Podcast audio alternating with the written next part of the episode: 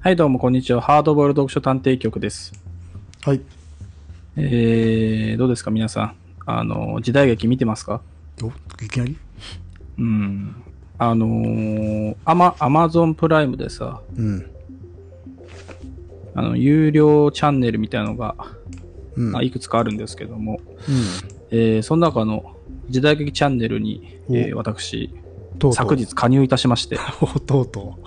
私、はい、えーいいですえーね。加入いたしましてですね、今、あの、大岡一善を第一部から、えー、順を追って、あの、見ている最中でございます。あの、女性のスキャットが結構対応される初期の そうだっけスキャットだっけ BGM でね。 あ、BGM でね。ラララあラのみたいな。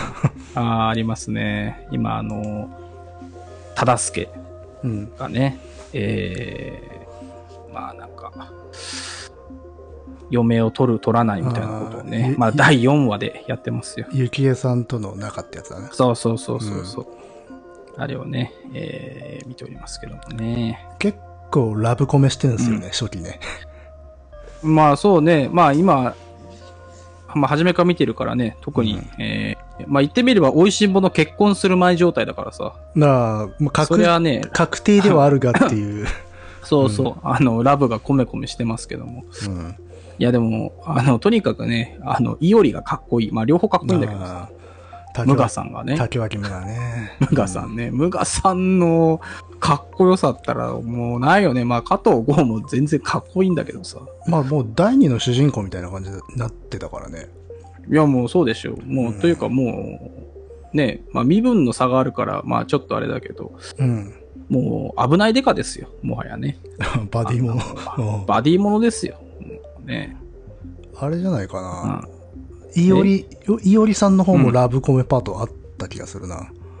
いや、それはあるでしょ。あのね、まあ、いろいろ、あの、町、同心の娘とかなんかいろいろね、第1部では絡んでますが、ちょっと第2部とかの話はしないでほ しい。まだ見てないかさすがら。にシーズン2はやめさて。すがに覚えてないけどね。ちょっと順に今見てるから。まだあれでしょ、だって志村隆とかがいる頃でしょ。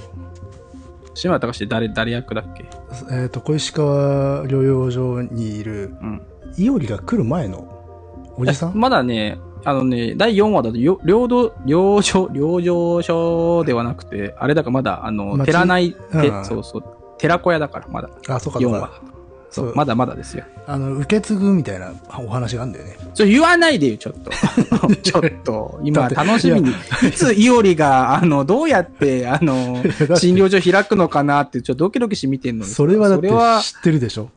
いや、知らない、知らないよ。もうだって、再放送で見てた時はさ、もういきなりついでたからさ、ついでるっていうか、いきなり先生だったから。。だから、なることは知ってるでしょ、だから。いや、なることは知ってるけどさ、うんどうなるかは。あそれは言わちょっとそれはもちろん言わないびっくりす、びっくりするわ。それは言わないもだって、もう盛り上がるんだからさ。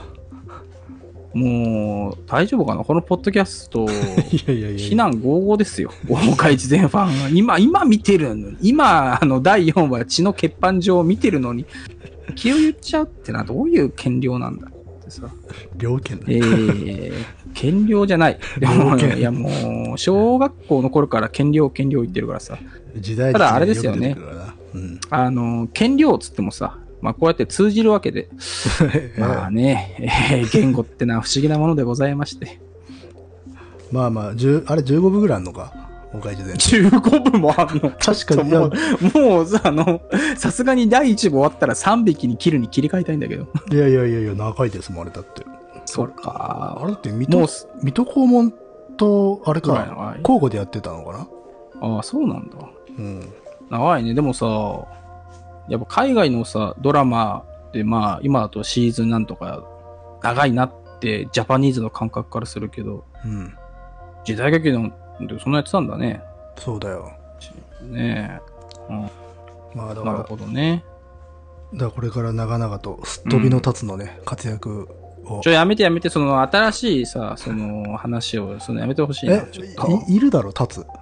もあれ、立つって誰だっけう、あの、高橋源太郎がやってる。うっかり八兵衛うっかり八兵衛の、 そうそうそうそう。あの、両方い出やているもうと違いう違う違う、あのー、八兵衛としか見てないからさ、あまあねで 役割も八兵衛が、あのーね、おかっぴきになったような感じじゃないですか、あれ。もうちょい有能よ。あ、まあちょい言うのか、うんまあそうかもね。そうそう、まあ、すからごいよな。偉業だよな。ねうん。いやー、異様だね。両方に出ちゃうっていうね。 そう。あと、まあ、大阪四郎ね。まあいいや。誰だよ、大阪しようっつうのは。源さん。あ、ゲンさんか。うん若い。っていいね。やっぱね、顔がいいよ。やっぱあの顔がい時いね代のさ、時代劇がさ、なんか今時のさ、あのジャニーズのなんか奴らがさ、あの、主役でございっつってさ、あの、連ドラはやれないけど、年に1回の時代劇なら主役回してもらいますさかいみたいなさ、あ、まあね、あん今な、見てらんないですよ。今の大岡一善はね、ジャニーズですからね。ねえ、ちょっともう必殺仕事にもジャニーズでしょ見てらんないですよ。まあ 別にええ やんか。でもね、やっぱあの時代の時代劇いいですよ。あのー口元にね、あの部分の銀金歯とかが見えてね、ああ、あまーあ、そればっかりはしょうがないからね。うん。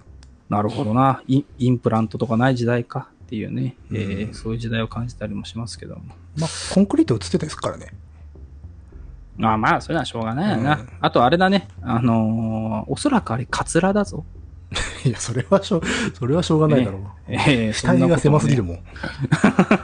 そんなことを 思ったりしましたけども、い今は進化してるよ、本当。今だってよ、ほら、CG だから、カツラなんてい今。やいやいや、確か部分カツラで地毛使ってっからリアルなんだよあ、そうなんだ。な。うん。でもそれあれもでもさ、そのうち CG になっちゃうんじゃないのいや、CG のあ方のが電金かかる電だろ波。少年のバックみたいに さ、いやいやいや、AI でさあ、ー顔背を景がこう、そうそう、まあ、顔をなんかさ、うん。追跡してそこにさ、ちょんまげをこう乗っけるなんて今時できんじゃないですかあの、そっちの方が富額とか、富額とか使えばさ、そっちのコストが上がる。スパコンもね。えー、まあそんなことは思っておりますけれども、まあ、いい、いい時代劇ライフをエンジョイしてほしいね。ええもう、止まらないんだよね、時代劇っていうのはね。うん。うん。まあなんか僕も時代劇チャンネルは見てますから。うん、おすすめは何なんだいまあ、3匹だよ ね。えー、僕からも聞きます、えーどうやったら探検家になれるのか聞きたいですと。まあ、清水さんがですね、えー高野さんにどうやって歴史学者になれるんですかと聞いた、まあ、聞かれたから、じゃあ私もおぎりで聞きますと。えー、 お探ぎり検家にじゃなないれるのかと。そんなことは書いてない。 あ、書いてないのか僕。僕からも聞きますって書いてある。ああ、やっぱ気になるんでしょうね。だってやっぱ探検家になるにはどうすんのかってやっぱさ、うん。。ねえ、やっぱりこう、まあ男のロマン、まあ女性の探検家もいらっしゃるでしょうけども、うん。えー、やっぱ気になるところでも。ございますけども。ブワーンとなってるのはちょっと気に飛しな行いで、機ね。うん。うん。で、えーまあ、高野さん、そもそも探検家じゃないと。うん。まあ、肩書きは探検家、作家になってる。なんて書いてますけどね。あーまあ、確かに高野さんって探検家かっていうと、なんか、うーん。なんかね、その、探検ってなんかね、山登ったりさ、そうそう、川、別にまあ、川下ってるか、 アマゾン川下ってるけど。行くのが目的ではなくて、まあ、やっぱ書くためっていうか、何らかのこと調べには行ってるよね。うん。でも探検って感じだよね。もちろん、もちろん、だかあら、のもっと文文化寄りな感じもするしねそうそ。うただ町に村に行くみたいな。結果、プロセスが探検になってるっていうことでしょ。っていう場合もあるってことだよね。うん。あーで、えーそう名付けたのは実は妻なんです。ああ、なるほどね。はい。辺境ライターがね。うん。まあいいよね。まあ、辺境ライターってなんだってなるからね。うん。 あーなるほどな。まあそれに対してですね、えー清水さんがこう答える。はあ。ちょっと待っえて。 何そそこ拾う、 うん、だってそう言って、はあ、はあかっこ笑い。かっこ笑いそうそう いや、この対談集もそこをそう言う、そう拾うみたいなさ。これね、うん意外と今気づいたんですけどね。うん。あの、その前の清水さんのセリフもね、やっぱり、はあ、そこはどういうこだわりなんですかって、はあって言ってるからね。この人は歯が結構口癖なのかないや、わかんない。この時だけそうなのかもしれないね。歯って難しいよね。あのは、そう、難しい。あの、なんか、気のない返事の時にも歯って言うし、そかうそうそあう。の、感心してる時も歯って言うしさ、歯っていうのと、歯っていう。だから、そういうのをさ、このはあの後につけてほしいよね。なんかあの、イントネーション記号みたいなのね。 そうそう、うんはあ、かっこなんかさ、あのー悲しいとかなんかさ、うん。なんか入れてほしい。まあ、2回目 のはあには笑いがついてるから、まあままあ、あこれはね、ね。うんえー、にこやかな話なんでしょうけども。まあまあ、歯問題は結構根深いから、いずれね、機会があいっや、たら。これね、でも大変ですよ、これ。あの、ハーの後もさ、うんあのーまたノンフィクション作家になった理由はって聞いた後に、うん。まあ、高野さんが、まあ、答える。でその後にやっぱり、あーっつってるから。このアーもだ大問題だからな。これもね、これ怖いんだよね。そのさ、あの、さっきのハーにはかっこ笑いっていうのがあったじゃん。うん。で、今度のあーには何もないんだよね。まあでも多分嫌な感じじゃないから多分あーって感じなんじゃないなるほどね。うあーん。そこはもう、汲み取ってこ。難しいうな。うん。はあ、あーはちょっとね、気使って多分今後ねうん、書いてった方がいいですよね。ああ、なるほどね。これね。え、で、なんて言ってるんでしたっけ えーっと、 全然、全然内容に追ってないんだよ。うん。まあで、まあ、高野さん自身は別に、なんかその探検だ、冒険だ、みたいなことは、まあ自分から言ってるつもりはなかったけど、えー自分の公式ページホームページには、まあそんな風に書いてあるんですね。えー、辺境冒険作家という風に、えー公式ホームページに書いてあるじゃないですか。で、えーまあそれを聞いて清水さんが、えーそうだったのか。ね。いうわけかですねかっこ笑い。あーかっこ笑いね。まあでもこういうライターの人っていうのは肩書き難しいだろうね。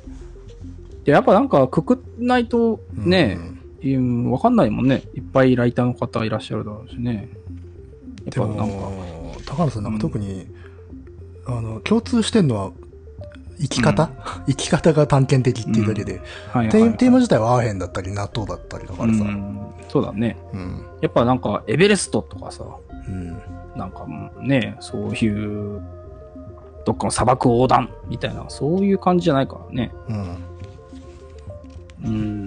まあ、まあ、だから、周りの人次第でいろいろな呼び名になるっていう。うん、名前ってのは怖いもんですね。えーうん今日終わんのかいこれ。おいや、ダメだろ。このペースはいかんぞ。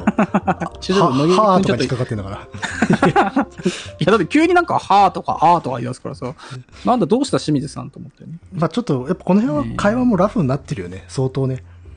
なのかね、やっぱ。いい意味でね。まあ、じうん時間軸通り進んでるとすれば、第5章で、まあ、ウーロン杯、ね、4杯、うん5杯って感じだからね。そうね。もういい感じですよ。で、えー、じゃあちょっと、ノイズさん、ちょっと、あのー、美味しそうなとこ拾ってもらっていいです かね、この先。いやまあこの後じゃあ探検家ってなんだ、なんだって話をしてて、う。うんん、探なる検ほどね。まあよく考えたら探検家ってそれだけだと仕事になり得ない、うん食えないんですよみたいな話をしうてーて、ん、まあそうね。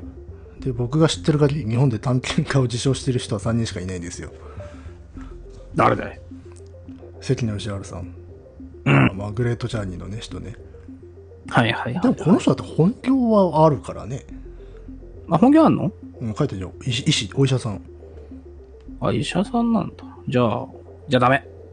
うんうん。次、次の方。えー、これなんだ角角畑ゆいゆいゆいすけってなんだね角畑優介。角は角畑かそうそう。これね、あのー高野さんと対談、この人も対談集出してて、うーん面白かったですよ。この人はなんか、確かに探検っぽかったな。ででもまあ収入は作家部分だと、うん。でう次ん、まあ、やはっぱ書かないとね。うん。高橋大輔さんと、ほまあだから探検ってではまあ食えないってのはそれはわかるけどねまあスポンサーつけてどっか行くぐらいしかないか、う。まあね、別に何かを生み出す、ね、それ探検してお金を生むことはないもんね。なんか、うまあ、その、サポートを受けるか、まあ書いたりね、テレビにしたり。うんなるほどね。なんで探検行くんだろうね。大変なのにね。大変だから行くんじゃないのうん。不思議だね。うんまあまあ探検の話をしていて、んまあだでも高野さんは基本的に自分探検家だっていう意識はないみたいに、うん、でやっぱ初めのイメージだよね。これ書いてるけどさ、その高野さんの初めのうんあの本のさ、幻の怪獣、無弁兵衛を追え。無弁べをねこれはね、探検だからさ、あーコンゴの奥地に、まだコンゴがさ、そもそも、なんかこの海外に開けてない、あんま受け入れない時にうんね、行って、奥地の方まで行ってさ、まあこの幻の怪獣を探しに行くっていうのは、これ探検だもんね。でもまあでも目的はやっぱしあるっていう感じよねうん。まあね。探検ってほら案外さもうそれ自ないの体その工程自体が目的うんな場合も多いからさ、まあねうんだから、まあ、スタートからそういうとこもあるんじゃないですかね。うん。幻の怪獣ムベンベはね、面白いんですよ、これね。これはムベンベいたんすかそりゃあ、言えないよ。言えないか。ネタバレうか。ん、ネタバレしちゃうから。これやっぱりみんなね、そこにドキドキしながら、うんあの、いやもうまあ、あの、中盤でわかるんだけどさ。あれあれっていういるかいねえかそうが。そうそう。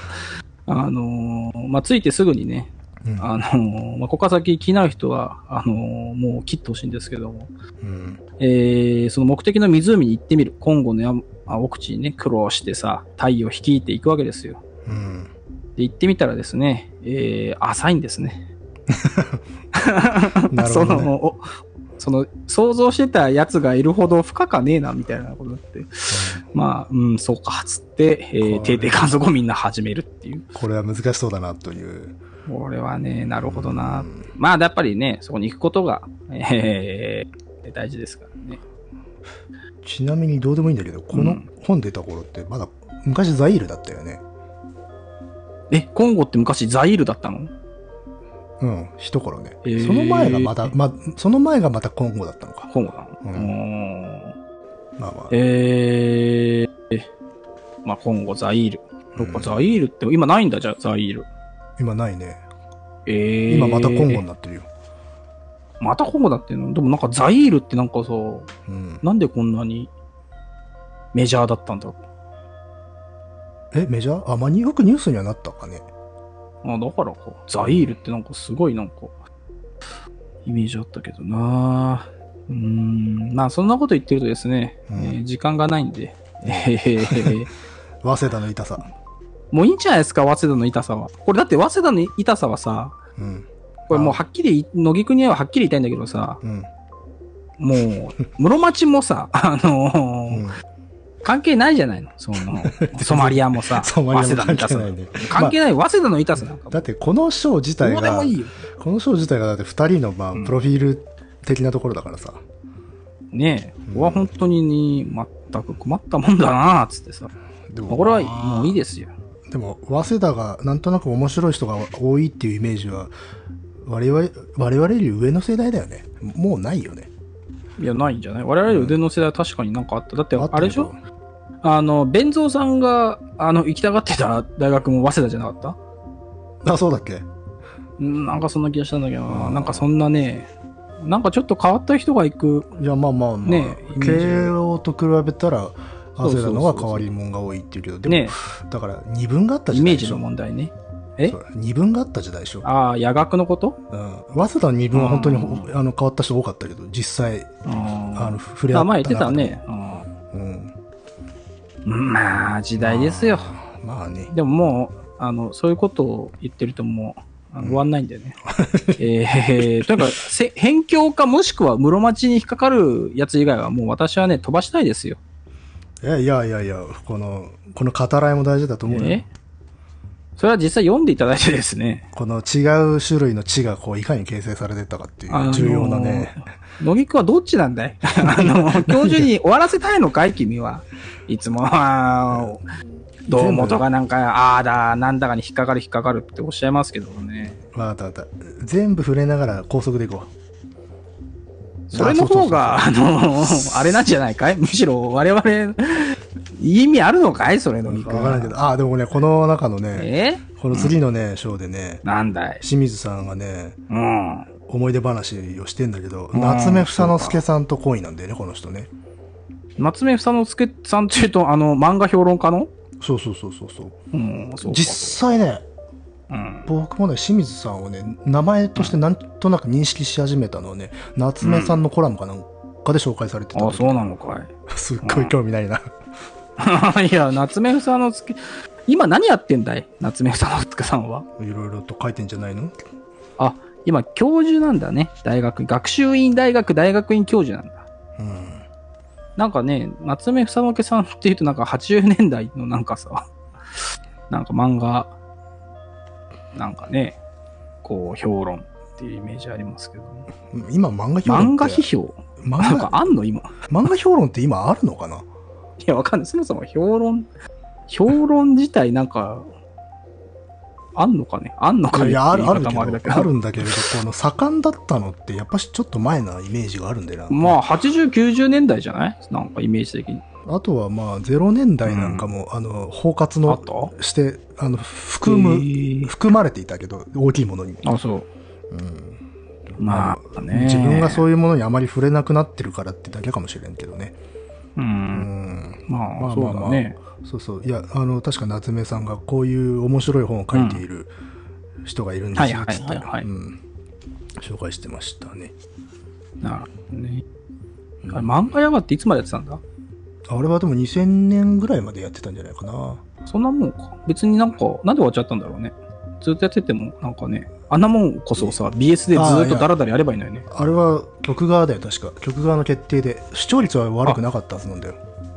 そうだよね。そうそう。あの、そそのねきっとね漫画とか、いわゆるサブカルチャーみたいなのを結構 BS で取り上げてたんだけど、そういうのやめましょうみたいな流れになったらしく。そうなんだ。やっぱり、あのー歴史、ヒストリアやりましょうってなったんだ。まあ、お堅い感じに戻そうみたいなのがあったのかもね。うん確かにめちゃめちゃそういうのに寄ってた時期あったからね、NHK の BS とかって。あ、そうなんだ。うん、しょっちゅうアニメ漫画の特集とかやってた時代がえー、まあ、わわからないですけどね、これ、あの、岡田敏夫さんがそういうふうに言ってたよ。そういうのを方針としてやめようっていうふうになったと。なるほどね。まあ、そういうのもあるんでしょうね。まあまあ、でも私は好きでしたよ、あれ。うん。で、 で、おい、どうなったんだその後は。えこのその後ああ、まああれだよ、苦労苦労話どうで、やっぱし。苦労話か。 これさ、ちょっと待って、本当にさ、あの、一種のつもりだった少女作とかさ、うん、 もう、本当清水さんの苦労話じゃん、これ。 まあね、ろ論文を出して、博士論文を出したってい うさ。ねえ、妻子を抱えてプータローになりっていう。うん、なるほどな、みたいな。でも、そうか、でも、喧嘩両成敗の誕生で、本当にこの人は活路が開けたんだね。うん、やっぱそれで一発当てたわけだ。うん、でもそれも、なんか皮肉な話だよな。ほう。だってこれ一般書なんだもん喧嘩両成敗の誕生ってうん。じゃああかん論のかい文ではないわけああ、そういうことね。うんはいはいはい。でも論文じゃだって飯は食えんだろだいやだからそれがおかしいんだってああ、そういうこうとんか。そうそうそうでなるほどな学者さんって一般書書いても基本的に評価されないんでその学会ではそうなんだ。そうそうそうああ、なるほどね。だからはいはい論いくら論文そっちで売れてもってことか。論文を発表してねうんこう議論をの場を形成するみたいなことをやっていかないといけないんだけどそれだけやってたら食えないだから本末転倒みたいな状態になってるっていうことでしょうん。これはどうしたらいいんだろうね、こういうのは。どうすればいいのやっぱりちゃんと叱るべきところにお金が落ちないからじゃないの、なのかね。まあ。まあでこの人はやっぱしこういう本書く才能がね、非常に豊かだったからうんいいけどさ、一般書書く才能がない 学者さんも多分ねおられますいっかぱら、いいるいっぱいいるよね、きっゆとね。優秀な研究者ではあるんだけどやっぱしほら出力まあ論文も文章力ないと書けないと言われるんだけどただほら種類が違うじゃない、うん。だからそういうのでちょっと不遇を囲ってる人もいるんじゃないかなっていうとは思うけどねねもうこの後本当にさ、清水さんの話だね。 だ から、だ辺境も室町も。なるほどね。大変なんだな。ある意味辺境じゃないですかこれも、うん、確かにそうだな。えー地の辺境ですよこれは、確かにそうだ。うん、今自分で言っててぼんやりしてたけど、いやー、俺もそう 思う。今後にも日本にもいる取材者泣かせ。なるほどね。どこだどこいだやー、これ、これ大変だな。あのー、今後にも日本にもいる取材者泣かせっていう章はさ、どもはやそ清れ水さんが、ええー違うんだよね。あの読んでいるハードカード文庫だからページ数が違うんだけど、えー、多分ね、3ページぐらい後で、結構後で。まあ、次の章で次の章。次のああこれかはいはいはいはいもうこの章なんてさ、もうさっき言ったさ、あのー地図のない場所で眠りたいっていう、あのー高野さんの別の対談集の話をしてるからね、清水さんね。これあれかさっきのそうそうそうそう。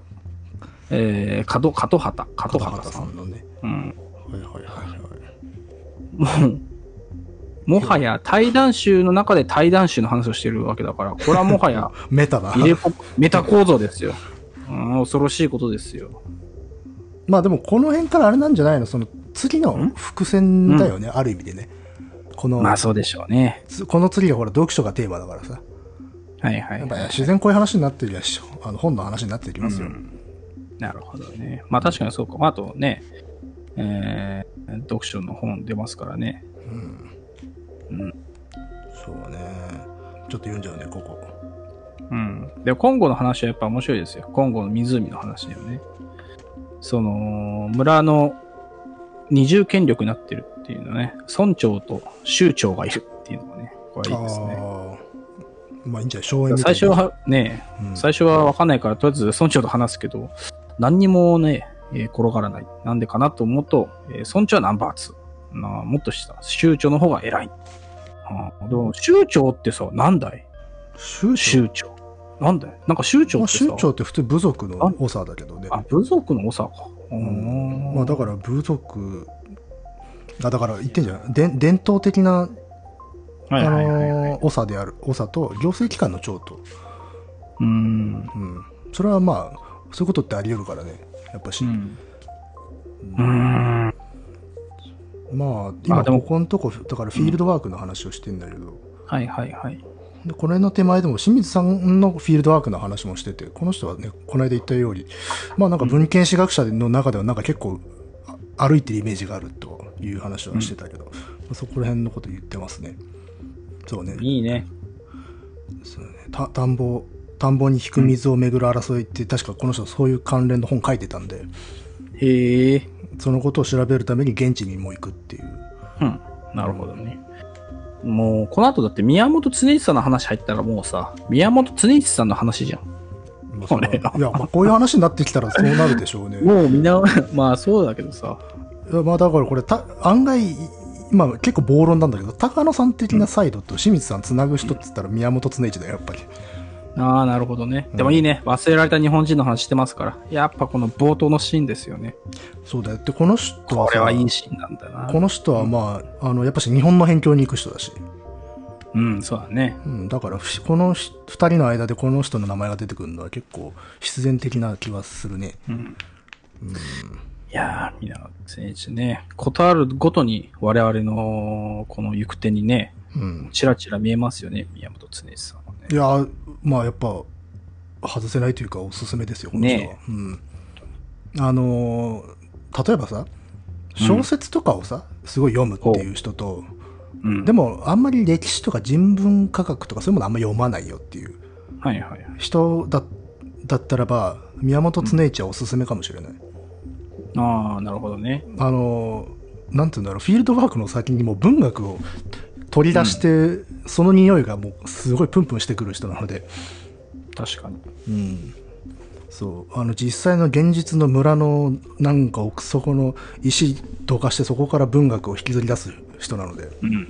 うん、おすすめなんじゃないかなって気がするよね特にあの忘れられた日本人の中のあの土佐源氏ねあれはもう小説ですからね実質あー、言ってましたね、うん13前ね。創作ではないという体になってるんだけどあれだね、えー、フェイクドキュメンタリーだね。うん近いと思う、うん、まあそこがねまあ、でもえー宮本常一さんのそとですよこそこを込みて飲み込んだとしてもあれは傑作だけどね、うん。うん、あの土佐源氏ねあそうそ土佐う源氏今言ってたのは土佐源氏で、まあ、忘れられた日本人っていうのはその,、の中の一辺だけど、 うん。うんうん、これはすごい。二人は異端なのかと。なんかなんか切り上げようとしてんなだってさ、 おいもう、まだ5章だよ、乃木くん。これ。 6章も短いじゃなくて短いんだっけ、んいやー、6章もあーとかおーとか言ってるよ、こ れ。そうそうとかね。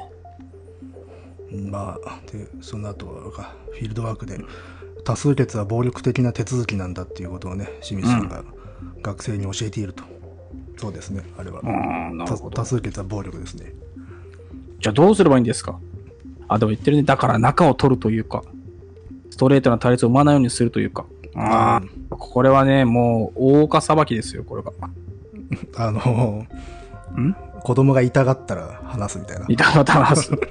あの、先ほど見た、あの、大岡越前の第2話でですねえ、えあの、町火消しを作るか作らない、まあ、作りたいみたいな話があるんですけども、うんで、まあ、忠助がね、まあ、作りたいって、まあ、町のこの偉いさんのとこに行くんですけど、まあ、いろいろ返事が受けられないんですね。うん。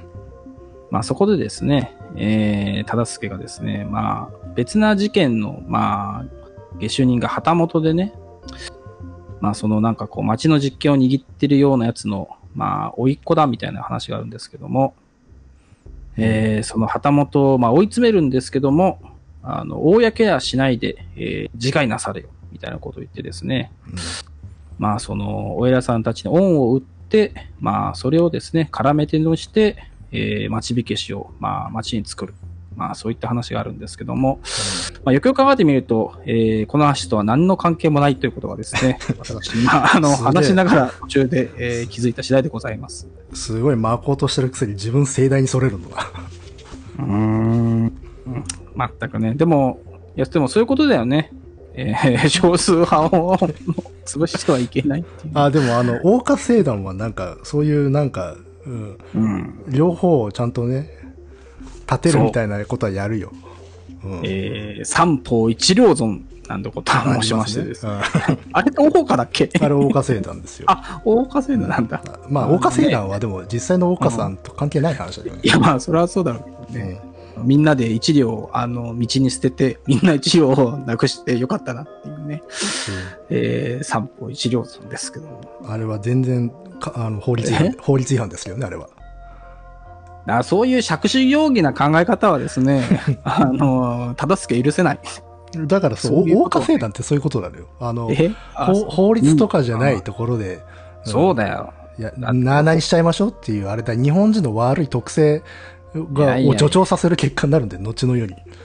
いや、それがね、日本人の美徳ですよ。そう、だから上、とね、上等な法律はかりにかければ、えー、なあなあが重いね。それが美徳であるということが、後々に問題になっちゃうわけだよ。うん、うん。そういうね、えー、乃木君のの日本資本が今 から始まってしまうわけなんですけいどやも、いやいやいや。えーいかに自分の世界観を見せるか、まあ、そういうことがね、えー大事なわけでございますけども。うんうん、いやでも言ってるね、高野さんも、それにしても歴史学者がそんなにフィールドワークされているとは知りませんでしたと。ああ、ねう、だって歴史学者っつえばね、まあ、古文書をなんかこうね、ん、まあ、基本テキストだよね。感じだけど。うん。でも、まあ、この人が使ってるテーマが、どっちかっていうとやっぱ民衆史とか社会史だから、うんはいはいはい。足使うっていうことはありえんだろうね。だから民族学調査の方方法とか理念を学んだって言ってんね。うんあの一一部いるんだよあの民族学的ななんかやり方みたいなものを取り込むっていう学者あの史学者ね、うんうんまあ、一番有名なのはアミノさんだよああ、アミノさん。はいはいはいはい。いやー、読みたい本がいっぱいあるね。こう読んでるとね。やっぱしこの、うんあれねさっきも言ったけど、こあの本のタイトルがここの辺から増えてくるんだよね、そうだね。うんすごい増えてくるね。だし、本田勝一さんの、えー事実とは何か。うん、うん。とかね、いいなでなんかあれかなうん。論文の書き方みたいな話をして結構ここら辺面白いと思うんだけどねあの、難しいんですよ。そう か私には。もう、だって、延々的っていうさ、単語が出た瞬間にもうさ、演疫え演劇的演演劇劇的演劇的演劇的二人貸しですよ、もはやね。これは難しいですまよ。だ機能法指がと振ってあっても読めない。機能法と演疫法だよなんだい、それは。 あのな、あのー学生よ。あのー早い話がだよ。うんおめえが芋食ってか、俺のケツからおならが出るかってさ、あの、車トラジルも言ってるじゃないですか。学生さんよ、つってさ。つまりそういうことなんですよ。私が感じるのはですね。どういうこ とだよ。そんなにエレーのかい園芸的っていうのはっていうふううん、にね、え演疫。演疫。どっちだっていいんだバカ野郎ってまあでも、言いたいですけど。普通にあやるでしょ、こういう思考法。あ、そううん。まあだからほら、演疫っていうと、まあ前提がまずあって、その前提からスタートして、ほら、なんかいろいろ考えたりする。へえー。あの人はこういう人だからこういうふうに動いただろうね、みたいな、あそういう。あ、なるほどね。うん。じゃあ、機能的っていうのはどういうことなんだよね。えーとまああれだよ。前提ありきじゃなくて、まあ、起こった事実から法則を導き出したりとか、遡ったりとか、推論したりするようなやり方だよ。いやー、難しいね。うーん、学者にならなくてよかったな。まあだから、論文なんか書くときは、うんそういうのを使い分けて、うーん、なるほどね。大変だね、その論文の世界もね。メガネをかけた青病炭かと思いきや、大変なんだな。ああ、見習わなきゃいけないな。でも、下手するとちょっと危ない発言ですよね、と。うん、だから話を作っているのかって思われかねないですからね、ってね。まあ、高野さんが言ってる。うん、これは難しいとこなんだな。作っちゃうことあるしね。まああるんだろうね中にはねその流れの中でさまあだから、いや、もう言いたいことがまずあるから、それに沿って、あの、資料の解釈を並べてしまったりとえか、ーつなげてしまうっていうのは、ああるよ、それは。なるほどねうん。ちょっと待ってこの後さあのーシリアスな問題だから笑いで伝えるっていうさ、うん。あの章になるともはや本当に書き方の話になってくるんだよこれねうん。こう書きます文をみたいなああ清水さんのやつは軽いと思われちゃうことがあるんだねあうん。思われ、ー面白おかしそうすぎる、面白すぎるってことなんだなもねじゃあだから要素がね売れたんだしね。だからまあそうだよねだからそ一般書としてはねビッグヒットなんだけどだから、ゴザさんがそうだよね。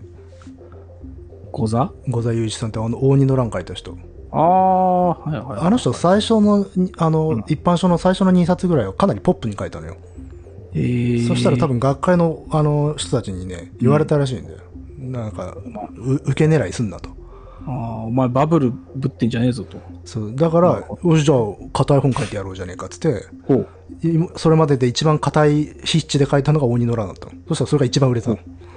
ええわかんないもんだからだわかね。ん本人もわかんないもんだなって、あれ難しく書いた、自分でも硬く書いた方だと思ってる。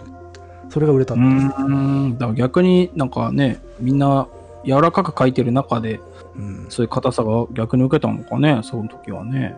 あの、わけわかんなくて難しいぜっていうのが売りになってたからね。ああ、だから鬼どのん乱自体。そうそうどんぐらいわけわかんねえんだろうみたいな感じでそれを楽しみに読む人がいたので、う結果それが良かったんじゃないかね、なるほどね。んわかりやすくしない方が売れるということもあるというのいう例ではあるな、はいはいはいはい。うんなあ。この後の高野さんのやつは、なかなかいいね。その、従来のノンフィクションってのはやたらウェットで重いもんが多いっていうのはね、うんうん。みんななんかこう、戦争とかね、まあ難民キャンプでカメラ向けると、うんまあみんな笑顔になるけど、うんまあそういう写真はね、えー NGO のレポートには載らない。そうねあのーそれこそソマリランドがあ実は結構平和なんだよみたいなことって需要として求められてないんだよね、おす当時うーん、まあそうだろうニュねー。スの需要としては、あの辺ってやばいんでしょ、無政府状態なんでしょっていうほ、うんお話が欲しい、ストーリーが欲しいんだけれど、でも、うん高野さんは、いやいやいや、平和だよ、ソマリランドはっていう。はいはいはいはい。あー、でもこういうのね、あれにもあったよ。あの、福島のなんかドキュメンタリーでもやっぱね、こんな話あったよ。うんなんかね、テレビの人たちは、その、悲しいところで復興で頑張ってるうんっていうストーリーで撮りたがるみたいなことそをう、そうそう現地の人たそちがね、普通にもう生活してるのにみたいなことをれはだだってずーっと深刻な顔してたらまず生き抜けないじゃん、まあぜ生き抜けないもんね。絶対どこかで笑ってもいるはずで、ね、うん生活してるわけだもんそねうでそこも含めて本当はドキュメントなんだけれど、うんやっぱストーリー求めるからだから所詮あれねもエンタメなんだよ、ね、ドキュメンタリーも、うん、なんかね、あの、最近だとさ、あの、毎週、あの、ノンフィクションの放送が終わるたびにさ、うん。あの、ツイッターで揉めてるような、あれあれ安いよねツイッターだけかもしれないけどね。うんそうそう。まあまあ、ちょっと、ここのところでちょっとやらせ疑惑とかも出ちゃったからさ。そうそうそうそうそう、ねまあでも、ノンフィクション、まあ基本的そういうもんに基本的にドキュメンタリーとかノンフィクションって、いあれですからね、あの、やらせがなかったとしても本質的にやらせを内在ししてるもんだから。まあ、編集してるわけだからね。編集編集してるし、あとカメラ向けられたし、人はもう必ず芝居するし。ね、うんしますよ。だから、隠し撮りしてさ、うん、そうそうそう。流しっぱなしにする以外ないもんね。ないんだよ、本当は。だから監視カメラしかないんだよ。 ドキュメント。でも、監視カメラにある作為性っつったらアングルだから。うん。だから完全そうにね、本当に真、なんていうのか、真実みたいなものを担保されてるドキュメンタリーなんて存在しないですから。まあ、あれだよね。あのーそのうちさ、その、ゴースト・イン・ザ・シェルみたいな世界になればさ、うんあの、みんな目玉をジャックする世界だからさ。 とか、あるいはあその、うすればね、記憶を移植すると かね。ちょっと記憶をしてください。まあそうするとね、真のドキュメンタリーが楽しめる。でも、まあ、そんな時代がいいね。そこも、あの人形使いとかがいるからさ。そうなんだよね。疑似疑似記憶とねそう、疑似記憶。だから、そこをどうやってさ、あ の、かいくぐって本当のドキュメンタリーにたどり着けるかっていうのいは、や、だから、いや、その、難しい問題だよね。その、なんていうか、追いかけっこっていうか、そのギリギリの界隈を行きつ戻りつするのがドキュメンタリーの良さでしょ、多分。なるほど。その創作性とかフィクション性みたいなものの透明な壁がちらついてるぐらいのところにドキュメント性があるなるほどね。だからあの本当の真実なんて求めようとしちゃダメよ うん。ちょっと今のは、あのーいいセリフすぎるんじゃないですか、野木さん。いやそんなことはない本気で思ってあるのーいや、今のは、あの、今、最後の、特に最後のとこの、本当の真実を求めすぎてはいけないんだよは、まるで、あのー広角機動隊のどっかのさ、うんあの、テレビシリーズのどっかで誰かが言ってそうですよ、それ。まあそれこそバトあたりが言ってそうだよねあとあたりが言いそうで最後にさ、あの、昔、レンジャーで一緒だったチームのやつが死んじゃってさ、うんで、最後に言いそうだよ。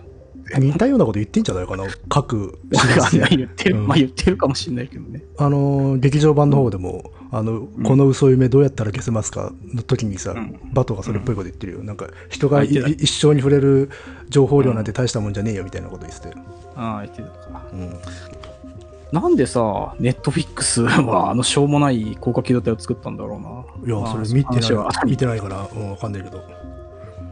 誰も話題にしなかったよね。びっくりするぐらい話題にされなかったな。なんか、見たら意外と面白いという評判も聞くけど、そうでもないのかね。いや、俺途中でもうダメだったな。面本当。白いのかな。まあ、私はアライズからも見てないからな。まあアライズはでもまだね、ギリギリ、ギリギリでも、俺結構ね、アライズは面白かったよ、結局。そうか。うまあん。どっかの機会で見ないとな。うん。まあ、1、2話ぐらいまでつまんないから、まあ、我慢してみるしかない し。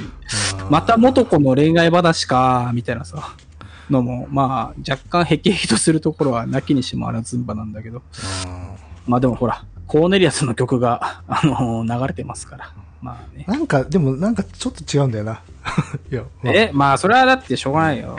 ねえ、うんあの、我々はね、当然、うん。えー、名前出てこない、河合、河河合合さ健ん二。のやつに、あー、慣れちゃってますからね。ま あ、あとテレビシリーズだったら菅野陽子だね。そう、慣れちゃってますから。まあね、えーえーじゃあ今回のネットフィックスのやつは誰が音楽やってんだあのしょうもない音楽。わかんないそもそもあれって IG がややってんだよね、やっぱ。違うのえー、わかんない。なんか海外と合同なんじゃなかったあれ。もはや。 まあちょっとね、えー新しい高架機動隊の文句は、えーこの辺にしてですね。えーえー私ね、あのー30分ぐらいに出なきゃいけないんでね、あと23分でこれ終わるかな。 それでさっきから焦ってたのか。いや、まあそう、いや、終わるかなと思いつつやってたんだけど、うんもう、 これ終わんのまあでもいけますかね。 まあ一応いけるんじえゃないですか。ー我々のね、うん、同感です。全く同感ですって清水さん言ってますから。うんえっ、ー、と、えっ、ー、と、どこだこれさ、あのーあ、本題と関係ないさ、相づちだけをさ、うん、あのー抽出していくとどうなるんだろうな。えいや、そしたらもう、あれでしょ。宗教みたいになるでしょ。いや、そうなんですけどさ、その、第一章はさ、うん。あんまりね、結構長文話してる。まあ編集でそうなってるけど、ダーって話してるような感じがするんだけどね。いや、だから、やっぱ最初の方は、うん。なんていうか、トークショーしてんだよ。ああ、そうかう。んかっこ笑いとかないもんだって。うん。一緒やっぱし、もうこの辺来ると談笑になってるんでしょうね。ねえうん同感です。全く同感です。ってねこれなかなかだって言わないよね、今さ、現代人同感です。いやよっぽど強言いう強い同意をしてるんじゃないですかこれはだってもうなんか同感です。全く同感です。うん。もうあれだな司そ馬の遼太郎の世界だな。その前後のこと見えてない ないや、大竹いやいや、見えてますよ。あの、カタルシスが生まれて読んだことがすっと入ってくるって言ってますから。ええまあ、同感です。全く同感です。高野さん、よかった。かっこ笑い。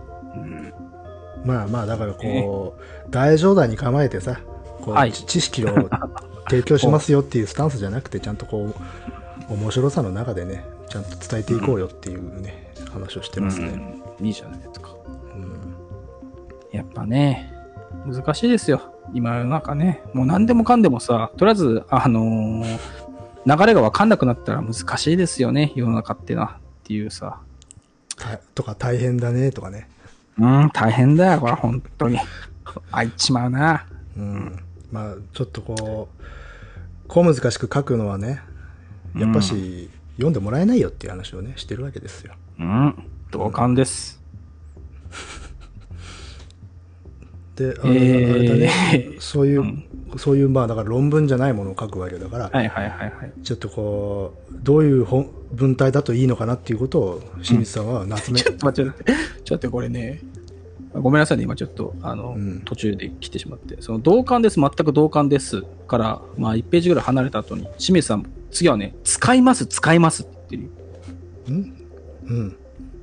うん。だから、こう繰り返しだよ、繰り返し。そういう、そういう癖の人なんじゃないですか。 いやー、これはだいぶうん。話が進んだんだな。使います、使います。で、まあ、清水さんは夏目さんにも相談に行ったりとかしてたらしいぞと。ほー。うん。あ、夏目さんの方が、そうか、先輩だ、先輩格なんだね。でも全然先輩でしょ、年が。そもそあ、も。そっか。うん。あ、なんか夏目さんってさ、なんか勝手に見てたけど、ずっとなんかさ、 あの、40代ぐらいのなんかさいやいやいやいや、も うなそう70そっか歳そうだ近よくね。ぐらいになるんじゃないかそうだね普通に考えたらそうだね。うん。ああ、なんかこう、90年代のイメージで止まってたからさ、うん。なんかこう、若いイメージだったけど、そっか、もう70歳か。でも、高野さんはね、なんか、うん。まあ、ふ藤木さんといい夏目さんといいすごくいい師匠に出会ってますね、っていう話をしてて、そうだね。メジャーなね、第一線の人たちだね。おでもなんか分かる気もするねなんか、まあ、研究の世界においては藤木さんの,うし、んあのあー弟子そういうことね弟子であり、はいあはのい書くということのスタイルにおいてはやっぱし夏目さんの影響もあああ、るんだ読ろうみなやってすいい。う、そうそうそうね、面白いいやつを書くってことね。うんああ、ハイブリッドだね、そう考えるとね。そうそうだから本当にこれ高野さんの言うように、すごくいい出会い方をしてるんだろうなと思いますね、うん。うんなるほどね。でもまあ、それに対して、えー清水さんがね、いやー、出会いに恵まれてますよねと。まあ、うん高野さんにも、そういう人いないんですかと、えー高野さんが、いないです。 それがまた瞑想が長引いた理由の一つですよねうーん。ってね、言ってますけど。まあでもこの人も文章はまあ柔らかいから何がしかスタイルってあると思うんだけど獲得するのに時間がかかったっていうことなのかねああ、高野さん、うんあーなんかどっか言ってたけどね、初めの方はなんかこう、硬く、ハードボイルドな感じで、あの、うん無番兵を終えとか、あーそっちの辺は書いてたけど、まあ、だんだん砕けていったって言ってたけどね。でも確かにね砕けていってるからこそああいうネタが生きるっていうのはあるよね多分まあだしね。だってさ、うん、あの砕けないとうん。あれをまじああいうテーマを真面目腐ってやってしまうとなんか違うものになっちゃうよね、いやもうそれはやっぱね、なんか殺伐としたと言いますかう、ん硬、いなんかね、もうなってしまいますからね。うんまあ、しかもハードにあのうん怪獣探しに行っちゃうと、うさんくささが逆にすごいじゃない、まあね。 うんだんだんユーモアまぶしていかないとね。そうそうそうそうミャンマーに行くのもさ、が、なんかこう、ガチって書いたらガチってミャンマーに行くことになっちゃうもんね。うん言ってる、言ってるんだろうけいど。や言ってしかもガチッとアヘンをさうん。栽培しちゃうとうん。なんかなんていうのまあもうそ、もうね、そこはもうカラシニコフになっちゃうよ。なっちゃう じで書くものがね。ゃんでも栽培してる農家の人たちが普通の素朴な農民であるっていうことが伝わりにくくなっちゃうんだよね逆そうなるとハードまだあ、と。そうだね。うん、生活だよっていうのはねそ、うそうそうそうわかんなくなっちゃうもんね。それこそだから下町のノリまで一回下ろしていかないとあの真実見て伝わってこないだろうから、まあね、うん高野さんを通したね、そのうんスタートまあ、ただもちろん高野さんのフィルターを通して見てる彼らだけどね、うん。うんまあまあいや二人は異端なのかー、うん。まあ我々もね、えーやっぱこのね、あのー現在進行で読みながら、ポッドキャストをやるスタイル、うんあのー相当なね、えーえーパワー、弾力を使ってますよね。ええ なんすか脳がだんだんさ、あのークロック数が落ちてる感じしないもう、いやいや今日全般的に落ちてる感じがあ、そう。うん。あれかね、夏のせいだね。う、うん、暑いからこのさ、吉川博文館ってさ、 吉川公文館吉川公文館、うん あの、わざと間違ってると思われると嫌だから、もう嫌なんだけどさ、 まあ確かあ のに確かにちょっとこう名前みたいなねなそうそう。んこれはなん、これさっきからなんかちょこちょこ出てくるけど、そういう、こあれれはの出版社なんですか歴史系の出版社で、まあ、たへー多分、うん歴史好きは大体、もうほぼほぼあ、これお。せお世話になる出版社で、あーそうなんだ。そうねまあけ結構固めの本を一般書で出してくれる会社って感えじで、ー、うん、なるほどね。まやあ、っぱ確かに片手だよね。足利なんちゃらと関東。めちゃくちゃ古い会社なんだよねこれあ、そうなの多分江戸,、へー江戸時代ぐらいからあるんじゃなかったかなあ、そんなんの江戸時代からあんのた確かそうだった気がするすごいね。うんはまあまあまあまあ定番の出版社ですからねあうーん。まあ、だからあの私学者が一般書書くときは、うん結構ここから出すことが多いんじゃないですか。あ、なるほどね。はいはいはい。まあ、清水さんもここから、その、足利、うんえだー、高氏高氏と関東と関東。うん。出してますね。出してるのね。うえんー、そうね、ななんるかほど。こういうのも出すよって、硬いっていうか、政治心も出すよって言ってますねう。ん。うんそもそも、これあれなんだ。後醍醐天皇と同期なんだ。同期じゃねえな。えー同時期の人なんだ。あまあまあ、だから、あまあのもともと幕府の御家人だったんだけど、うん。でその後醍醐側、その倒幕側を討伐するために京都向かうんだけど、出先で裏切寝返って、え、反幕府になって、六波羅を滅ぼしたえー人ですよ。こいつ、悪いやつだな。それで一旦後醍醐の傘下に入るんだけど、今度は後醍醐と、うんを裏切って後醍後醍醐と戦うことになったっていう人なんだでこいつ。だから戦前はこの人はあうのん逆賊としてかなりあ悪いやつとして扱われてたんで、ああ。だのって裏切って裏切ってんだかあれ戦戦前はねこの人のことをね、もうちょっと評価してやってもいいんじゃねえのって褒めた人があの、ちょっと仕事できなくなるぐらいやばかったら。えあ、そう、まあ時代的にそうなんだ。あんな逆賊を何お前褒めんのみたいなあでも今はまあそんなことはないですけどねうんあ。はあ、なるほどね。難しいね。でもそれ、清水さんの中ではどう書かれてんのこの清水さんの本では。僕ね、この本読んでないんだよ、足利高氏と関そ東うは。なんだ。うん、へえ。でもすごいね。史跡ガイドもついてるんだ。ああ、まあ、そうね。へえ。まあそんなこと言ってても4章終わりじゃないあ、5章か。 5章終わりましたね。ねえ、うんよし。えー、じゃあ次6章の方ね、えー移りたいと思いますけれども、はいはい。ようやく。えーね、ついにね、終わりですよ。うほんんとね、長長かったな。長かった。結局、歯車並みにやってますからね。うん、そうそう。だし、なんかさ、途中駆け足にならなかったらもっとかかって、まあかかったよね。歯車の方が断然短いやつはあんな伸ばしてるわけだからあれは異常だから。 うんえーということでですね、えー第6章、えーむしろ特殊な現代日本、うん。まあ、入っていきたいと思いますけども、はいはい。まあ、日本人の自殺は世界的に特殊化っていう話をしてますね。うん。ですね。えー清水さんは現代の日本人も中世人のメンタリティを引きずっていると言われましたよねと。あーうん。まあ、自殺者がすごく多いのが、なんかね、中世の頃から多かったんですかねと、高野さんは聞いてる。うん。ん多いのかね、その。まあまあ、ほら、日本人は昔から西洋に比べりゃね、キリスト教的な禁忌がねえから、よく死ぬわ、なんていうこと言われるけど、うん、切腹とか言うけどね。そんなでもさ、 バカバカ切腹するかいね。でもあの中ー、清水さんはここで書いてるんですが、武士の切腹もあったし、百姓なんかも切腹しましたねって。あ、それ意外だよね。百姓を切腹するんだなと思って。百姓、町人、まあ、江戸とかでも、町人とか、あとはうん。女の人がね、腹切ったという例はあるよ。何時なのそれはだってなんかさあ、まあ、いろいろよ、本当それは。なんか時代劇だと、こう、なんつうのなんかこう、武士のあれで腹最後切るって、なんか、ストーリー上は絡んでもないけどさ、まあ、だ百姓とかこ、講義、講義であるとか、うんあるいは、まあ、真珠であるとかさ、うんまあ、真珠で腹切るの。うん。そこら辺はね、あれですよ。うん千葉徳次という民族学千葉者と千葉徳次という民族学者がどんどん出てくるな切腹の話っていううん。本を書いていてその中で結構ねその武士以外のね切腹の事例みたいなのをかなり収集してへえ。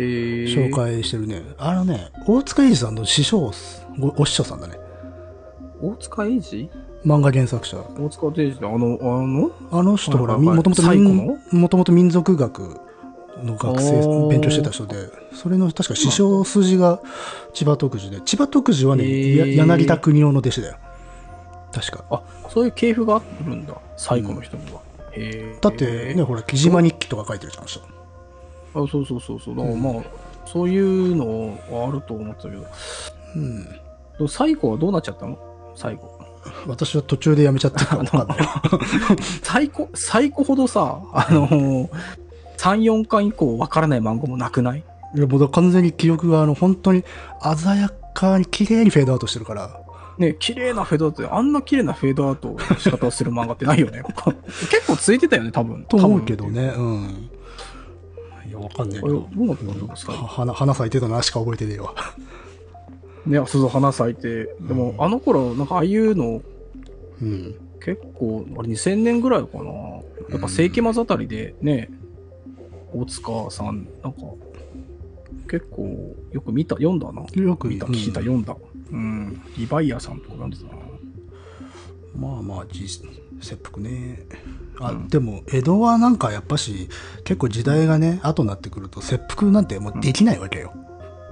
なんで痛いし。痛いからそう。だから形だけが多かったみたいね。あ、解釈人がスパッてそうそうそう。もうだから当てたら、腹に当てたらスパッとやっちゃうとか、もう、刀そのものももうないみたいな。だかうら実質は斬首だったんだけど、形式として切腹っていうことで、儀式的にってこと。まあ名誉を保ってもらう。でもさ、あの、斬首もさ、うんきつくないああの刀技量は切れんの日本刀で。まあだから当術がちゃんとやっぱあるよ。解釈。斬首斬首のうん解釈のえーっとねああんの、正確に言うと解釈の当術とね、斬首刑、死罪の時の当術は違うんだけど、まあ多分、何それ達人は両方マスターしてんだけど、構えが違う。あそうなんだだって残首だと、あの、いわゆる、否認たちが牛両手両足を押さえた状態で、ああこ聞うきたくないわもうもう聞きたくない まあわまあまあまあ、まあ状況が違うのだと、作法的にもやっぱ、へかわいろいろ変わるんだわ。でそうなもんだ、やっぱし技技量が必要なので、解釈人は非常に大変だったみたいでね。うーんやっぱそれもなんか家で継ぐのその解釈人っていう家があったりするのかないや、普通はそこの預かり人方つって切腹人を切腹させる場、あの、家があるんだよ。家っていうか、あの預かって切腹させる役割を負わされちゃう家があって、そこから出すんだよ。大変だなそすごい大変迷惑だったらしくてね。れいやそりゃそうだろそう。で、何世代にもわたってもう切腹なんか経験してないっていう武士になってくると、解釈にもいなくて、そんな切れるやついませんどうすんってなっうちゃどううすんんで、だよねだからそこであの、江戸に住んでる山田家に頼んだなんていう話もあったりするわけだよ。山田家って何山田朝右衛門ってさ、あの、刀の試し切りをしていた一族なんだけど、へーあの、まあ、バイト的に人の首も切ってたのよ。えで、その時に解釈なんかも、やっぱしこうアウトソーシングで、まあなんか弟子を派遣したらしいですけどね。ー、怖い 怖いっちゅうかまあそういう世界なんだな、まあだ一応建前として預かり人方から解釈に出さなきゃいけないから、そこの家に一旦なんていうの、雇われる形で行くのよ。ううーん。それで解釈が終わったら、まあ、うんそこを、なんつうのか、退職する形 で、退進うんうん戦うんやめていくんだよ。一時雇いみたいな感じで、そうやってやってたみたいね。スペシャリスト派遣なんだな。そうそうそうそう。まあもちろん全部ではないけどね、そういう例もあったぐらいの話だけどね。そりゃそうだよ、平和な時代だもん。じゃあ、切腹やめろよって話だよ。まあね、で も、ちょ加盟とか名誉保った上での死だからさ、なるほどね。うん残暑になってしまうと名誉ないですからね。そっか。まあ、確かにそうだね。うん。まあ、てな感じで、江戸の頃はそんなマジでリアルに腹を切るっていうこともあんまなかったんではないかなと。うん。まあ、幕末にまた急増するだろうけどね。ああ、幕末はそれはね、切った張ったものをね、 うんやっぱあの時は武士は、ね、ややるぞっていう感じの武士たちは心躍ったんだろうね。だって、まあ、す本当に久しぶりに人切り合う時代になったわけだからね。ね切った張った。という、まあ、日本人は、まあ、諸外国に比べてに自殺に関しては寛容ですよねっていう話。まあ、そのやり方だよね。うん切腹だと。うん。まあ、確かに怒りのし、あの、抗議の自殺っていうのが多いね、確かに。なんかね、だから、うんその、後ろ向きっていう方もなんか変だけど、うんそういう死に方でもないしね。まあでもこの話は、でもその中世から多かったから今も多いのかっていう話なのかまあでもやっぱしだから多分視されてないっていう伝統は続いてるよねっていな。うことなんでしょうね。まあそういうことなのかもねまあキリスト教とかに比べればってことか。そうそうそう。キリスト教だとほら、ね、罪ですからね、自殺はう。ん。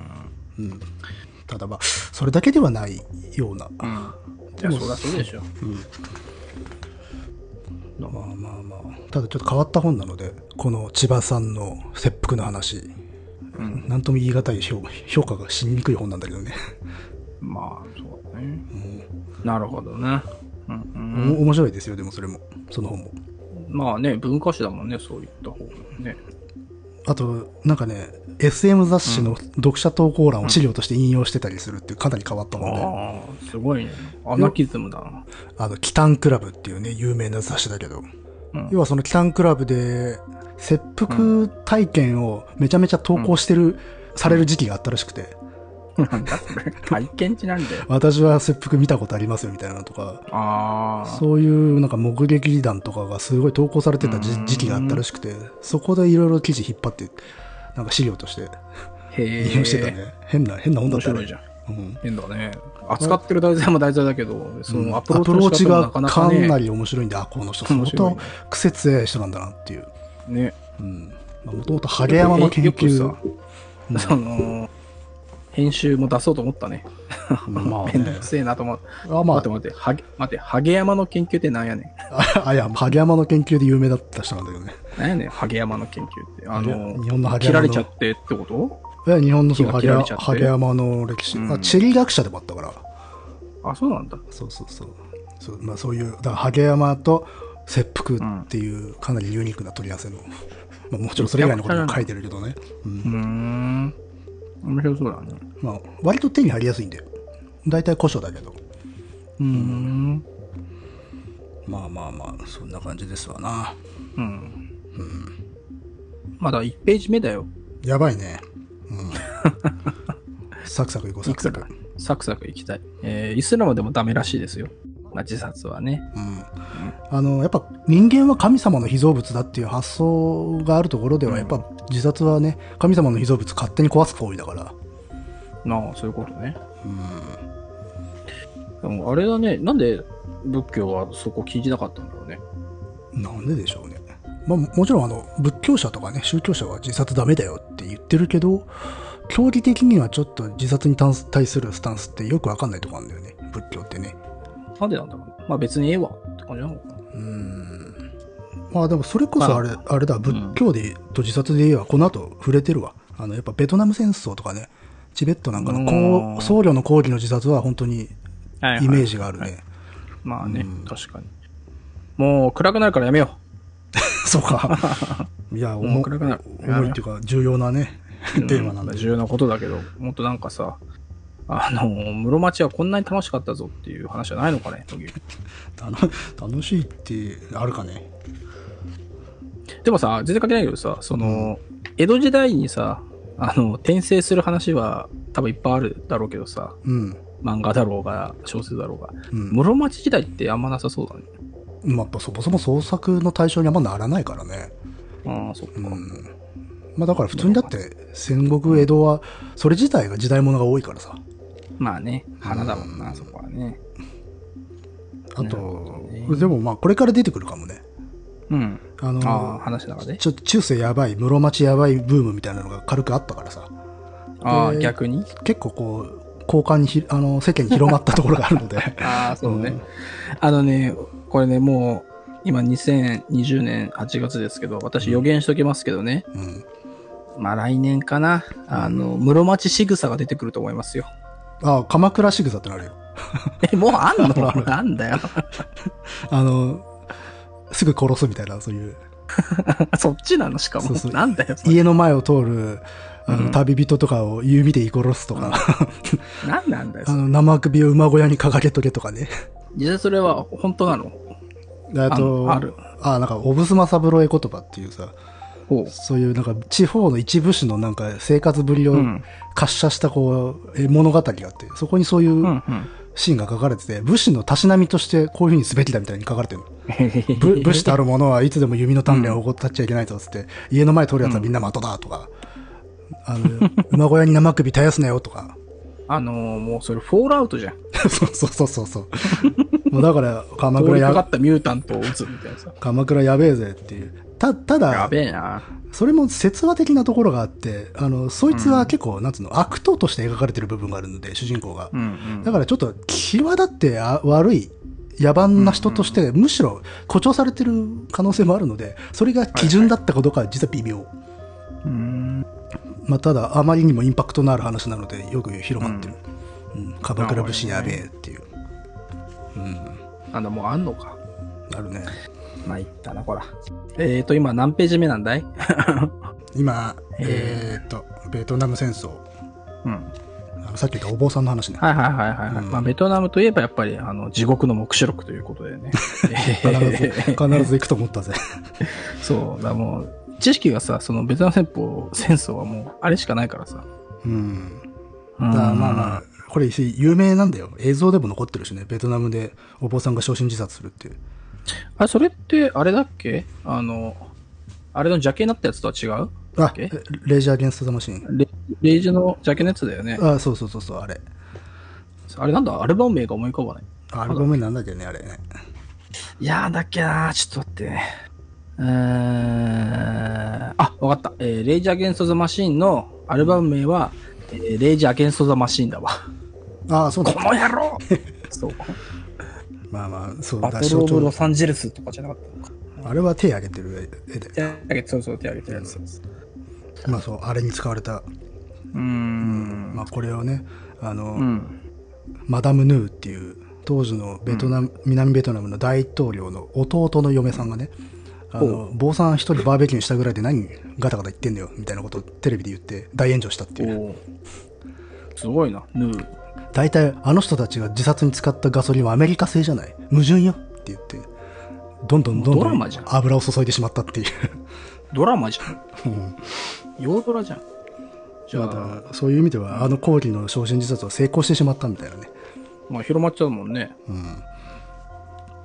まあだから抵抗のためにその自殺するっていうのはアジアではまあまああるっていうことよね、まあね。なるほどあのまた、野木君、また自殺の話なんかいそそうだね 分かった行こうもう、私はもうね、ベトナム戦争の話がした いよ。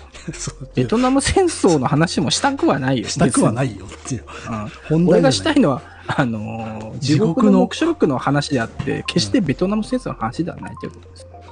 えー、というわけで、自由が苦手な国民性に行きますか。はいねそれるうん行きねましょ。うん。うん、期待。今ね、あのーうん。レイジ・アゲンスト・ザ・マシーンを今聞きながら僕喋ってますから。え、流してんの今。今ちっちゃい音でね。あマジで。あ、じゃあいいね。テンション上がるかもね。 もうテンションバリバリ上がってますよ。もう気分はほんとね、デラロッチャですよ、今 ね。じゃあ、ゲリララジオにしてくださいよ。そうそう。ああ、いいわ。ちょ、待って、ごめん。普通に聞いちゃうわ、これ。ダメだ、や めろ。聞いて、レイジの話がしたくなっちゃう。やめましょうね。えーえーというわけでですね、えー自由が苦手な国民性ということで、えー来ていきたいと思いますけども、あーうんえー僕が高野さんのお話を聞いて思うのは、アジア、アフリカの偏境の人たちは、えーなぜ日本みたいな近代を迎えることができなかったかということなんです。どうしてなんでしょうね。近世。近世か。あー近世。近世っていうのはこれ近代じゃないの近代はだって時代の代でしょ。あれ、日本みたいな近代って書いてあるよ、これ。えこっち近世だよ。あ、じゃあ文庫で直してるんだ改じゃ定、あ、直した。そうだ、確かにこれだとちょっと文意繋がんないわ、近世だと。近世ってだあって日日本本みたいでな、近世って。あの近世って普通近代と中世の間にあるもんだからな。 あ、そうなんだ。あだじゃあちょっと意味が通じないからっつって直したんだな。直したんだね。あ、それ近代をは、迎えなかった。うんやっぱし、ハードカバーと文庫の違いによる、じゃないと気づかなかったね、これ。いや、そうだよ。だから大事なことですよ、これは。ねえ。えー、どうしてなんでしょうねっつってさ、あの清水さんがね、なんでなんだろうねっつって。高野さんが、まあ、鎖国しなかったからですかね、と。うん。まあ、その、アフアジア、アフリカは、まあ、しょ多民族がひっきりなしで攻めてくるから、そんな、近代化する余裕中華あれがなかったんじゃないですかね、みたいなこと言ってるねこれ難しいですよね。だって、一個の要素じゃないんだもんね。でも、鎖国っていうのはさ、うん。まあそうなのかなっていう、なんか、納得しちゃうところはなくもない。国内だけに集中できるからなのかなとか思っちゃうけどね。でもどうなんだろう厳、ね。厳密に鎖国ってしてたわけじゃないからね、日本って。まあそうだけどさ。うん。で、ででも、逆攻めたりにとか、はされてないもんね。逆に言えば中国だって解禁策みたいなことやってたわけだしね。まあ、じゃあれこうしよう。うん。あのー島国だからってことに しよあまあ、中国の解禁策もあの厳密にあのぼ封じてたわけではないんだけれど、まあ、コントロールしてたっていう、まうんう。うんまあ、時代によって村もあるし、でこれさ、のいくんのいくん。うん、これ居酒屋トークだね。どっちがこれ、その、いや、清水さん、高野さんの。あまあそうでしょね。しゃあないだからまあ、そこはそういうのも面白いよねっていうことだよね。うそうそうそうそううん。うんまあででもも、、極東ですから。まあ、明治期のね日本の学者たちが日本がなんでほあの近代化できたのかあるいはできるのかということをうん。あの考えた時にヨーロッパと同じ似たような歴史があるからかもねっていう仮説を立てて似てるのいや似てる風に似てるとしたかった、ああ、はいはいはいはい。うん、そこで中世が発見されたっていう話があるけどねああ、そういうことで、ああ、うんなんかね、そうなのか。なるほどね。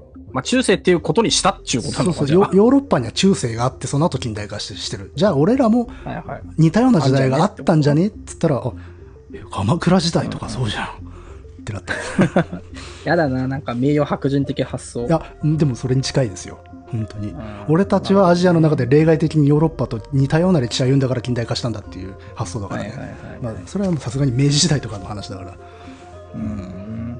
まあ、そう思いたいっちゅうのはね、わからんでもないけどさ。で、なんだって地理的な要因ですかね。うん、そうう。ん、まあね攻めにくいよこの国はうん。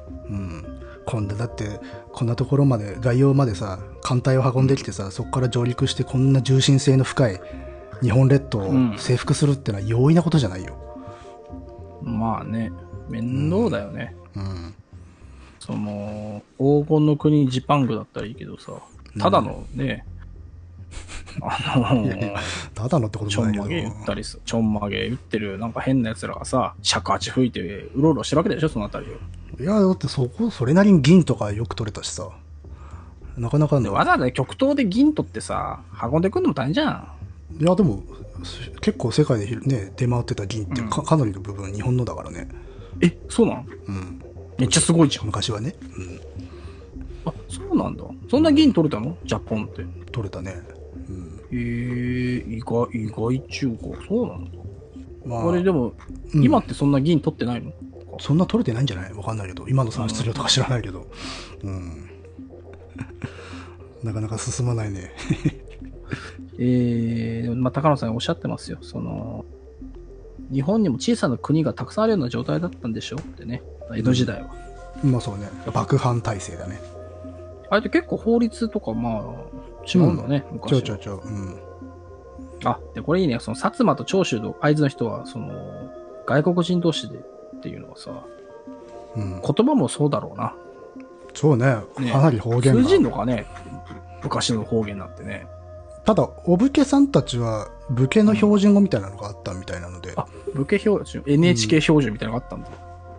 でもまあ表現がきつかったんじゃないかな。ね特にいうん今につながるつながる方言って多分江戸期に作られたもんだろうから、え。うん。うん、要は幕藩体制ですんごいなんつうの人の移動とかが制限かけられるようになるから、それへでえ方言も加速したんじゃないかしらね、まあうんもちろんもっと昔からあるとは思うけどね、はいはいはうい。んなるほどね。うんその次あたり、なんかこう、空気を読むとか世間体を気にするみたいなところは、うん、どうなんだみたいなこと言ってるよね、これね。ここで久々にソマリ人とかとの、なんか類似みたいな話だ本っ た超久しぶりあにもういいたのか、ソマリ人って感じだけど。うんうんソマリ人も名誉は恥をものすごく気にする。うんそうね。そうね、よくアラブ圏なんかでも家の名誉のために家族殺したことあるもんねうんまあ、やめよう。生きてください、 話は。名誉殺人俺はもうお腹いっぱいだ。それはそういう話本当嫌がるわねあんたいやー、やだな。そういうのがなくったってね、あの、人生は辛いんだから、もう そういう話はね、聞きたくないですよ。いやね現実で手一杯ですよ。自分のね。えー、ということでですね。まあ、議論が苦手っていう印象は、まあ、高野さんは思っちゃうんだな。日本人はねうん、うんまあ、その、ソマリとかアラブ人を、まあ、生でっていうか、まあ、いそっち行って見てると、やっぱりよりそう感じるんだね。そうねまあ白か黒かつけるぐらいだったらはみんなで灰色にしちゃいましょうっていう国ですからね、ねうん、だからそれが、えー、と異民族に支配されたことがないからじゃないかなって高野さんが言う。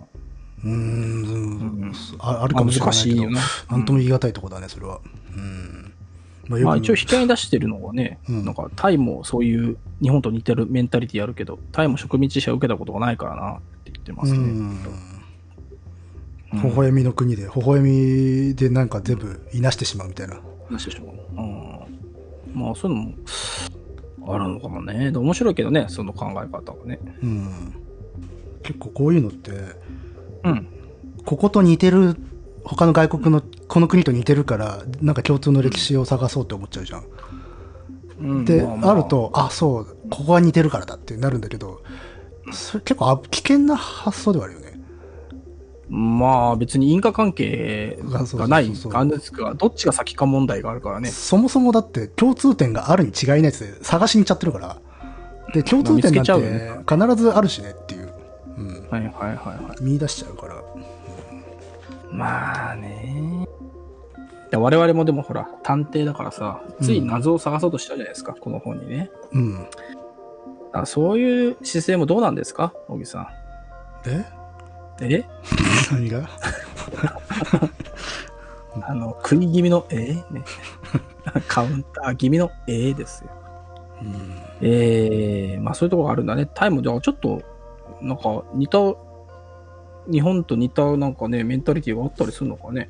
あるこれあはるのかもねなんかでもインドシナ半島とかあの辺ってほんと国によってバラバラみたいであの辺よく旅したやつとか知り合い多いけど、うん。ほんと変わるっていうね、えーうん、タイと、 なんかここら辺はほんとあれだね取り留めもない感じになってるね、そうそう。我々の会話もそれに乗せられてね、えーエチオピア人も面白いっつってますからね。高野さん、急にエチオピア人の話するの。いいね。これ、イエスもノーも全然はっきり言わない。ああ、でも。こあうんだいね。うのはやっぱだから日本だけかなと思いきやあるんだな意外に、そうそう。で、えーやっぱりエチオピアはね、えー植民地支配を受けたことがなかった、いや、イイタリアに占領されていた時期はあるっていうね。ああありますね、うんうん。じゃあ、なんでなんだろうな。。帝国 帝国があったとこですよね抵抗があったんだ。あ、そうなんだ。つうか、エチオピアってイタリアに占領されてたんだ。うん、えー、エチオピアって、えー、とチリの横ブラジルの前ちょっと待って、エチオピアってアフスリカカンジ大ナビア のアフリカ大陸や。エチオピアってアフリカ大陸なアのフリカ大陸だよ。でもなんかさエチオピアって南米っぽくないそれ名前が そうそうそういや、そんなことないだろう。 コロンビアと似てるじゃんだってあ れコロンビアって南米コロンビア南米だよ。南米でじゃあそうでしょ、エチオピアも南米っぽくないだってコロンビアと似てんだでいやちょっとコロンビアと似てないよ。いやいやいや5文字だし さ最後あれ終わってんじゃんコロンビアエチオピアあそうなんだエチオピアって長く生きてるとさ、こういうことってあるな。あれだよ。ハイレセラシエがいたとこだよ。へえ。あれだな、ちょっえと、世界地図を見ながら喋った方がいいかもな。まあ、世界いやいやあの、世界地図で出しててもさ、俺は南米見ながら喋ってるから、あんま意味ないよ、多分。いや、だから、あの、ぜ全こ部のよ、辺全部か。な全部。あそう全部ち地球儀。うん。あ、地球儀。ちょっっとてい待うってか。あのーあのさ、ああエチオピアってソマリアの隣だぜ。えあ、ソマリアってさ、その、隣とかあんだっけあるよ、し島じゃねえんだから。あそう。モガディ城、南ソマリアとソマリランドと、もう一個くっついたやつだけじゃないんだ。うんなるほど。ちょ、まあじゃあ世界地図、分かったよ。世界地図見りゃいいんだろこれだからね、まったくもう、その、学のあるやつのさ、そういうところあるよな、ほんと。学、いや、学歴一緒だろ。学のあるや つ。そういうしけ、ひけらかすっちゅうんですかそういうの。全く学歴一緒だあろるよな。あるよな。そういう ひけらかすところが、野木くんはさ。思いっきり、本当に、思いっきりどう、あれじゃねえか、同じ学校出てるじゃねえかっていう。本当ね、そういうところがね、あれなんですよ。まったく。みんな開いたよ、世界地図をよ。あエチオピア本当にそうだな。だろうんこう見るとさ、アフリカって本当なんか、あの、パキパキ割られてるよね。あまあね、国境線がね。国境線ひどいなう。んパキパキすぎないか。まだあれいころれどうやっいろとて、どうやって決めたんだろうね。え宗主国がパッパッって。欧米もよくさ、このパキパキ割ったよ。うん。で、ソマリアはどこだってあ、あ、ここか、ソマリア。ソマリ俺間ア違えてはまさにアフリカの角だよ。た俺さ、ソマリアってさ、うん。エジプトあたりだと思ってたわ。ああ、それ北アフリカな。ああ、ソマリアって本当にとんがってんね。北アフリカの方行くと、だって人種的にもさ、アラブ人が多くなっちゃうから。あそうそうね、うんだからエジプトってアフリカって感じあんましなかったもん。大陸として。まあアラ、アラブ系の扱いだね。ねうん。え。あ、でもこんなにサウジアラビアと近いんだ。へえ、そうそうそう。 これ、これ面白いじゃないか、世界地図。今更かよ。のぎのぎをうん。世界地図って面白くないかうん。はあ、これは面白いな。世界地図見ながら喋れるよな。 結構な。いや全然喋れるよ。うん。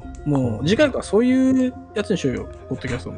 あの、世界地図を見るっていうさ、なんかそ週んな刊番組、世界地図を見る。そんな番組があった気がするな。 まあいいあやるんだ。 いやいやさ、エチオピアはここですよ。えースーダンとソマリア、南スーダン、そうだ、分かれてんだよな、今。うー。うんん。これさ、今俺びっくりしたぜ。うん、中央アフリカってあるじゃん。うん、ありますね。まあ、そそうあるでしょうん。それの上にチャドって国があるぞ。ちょっとあるよ。うん。知ってたチャドって。いや、知ってたよ。マジで、うんチャドだぜ。ちょっと。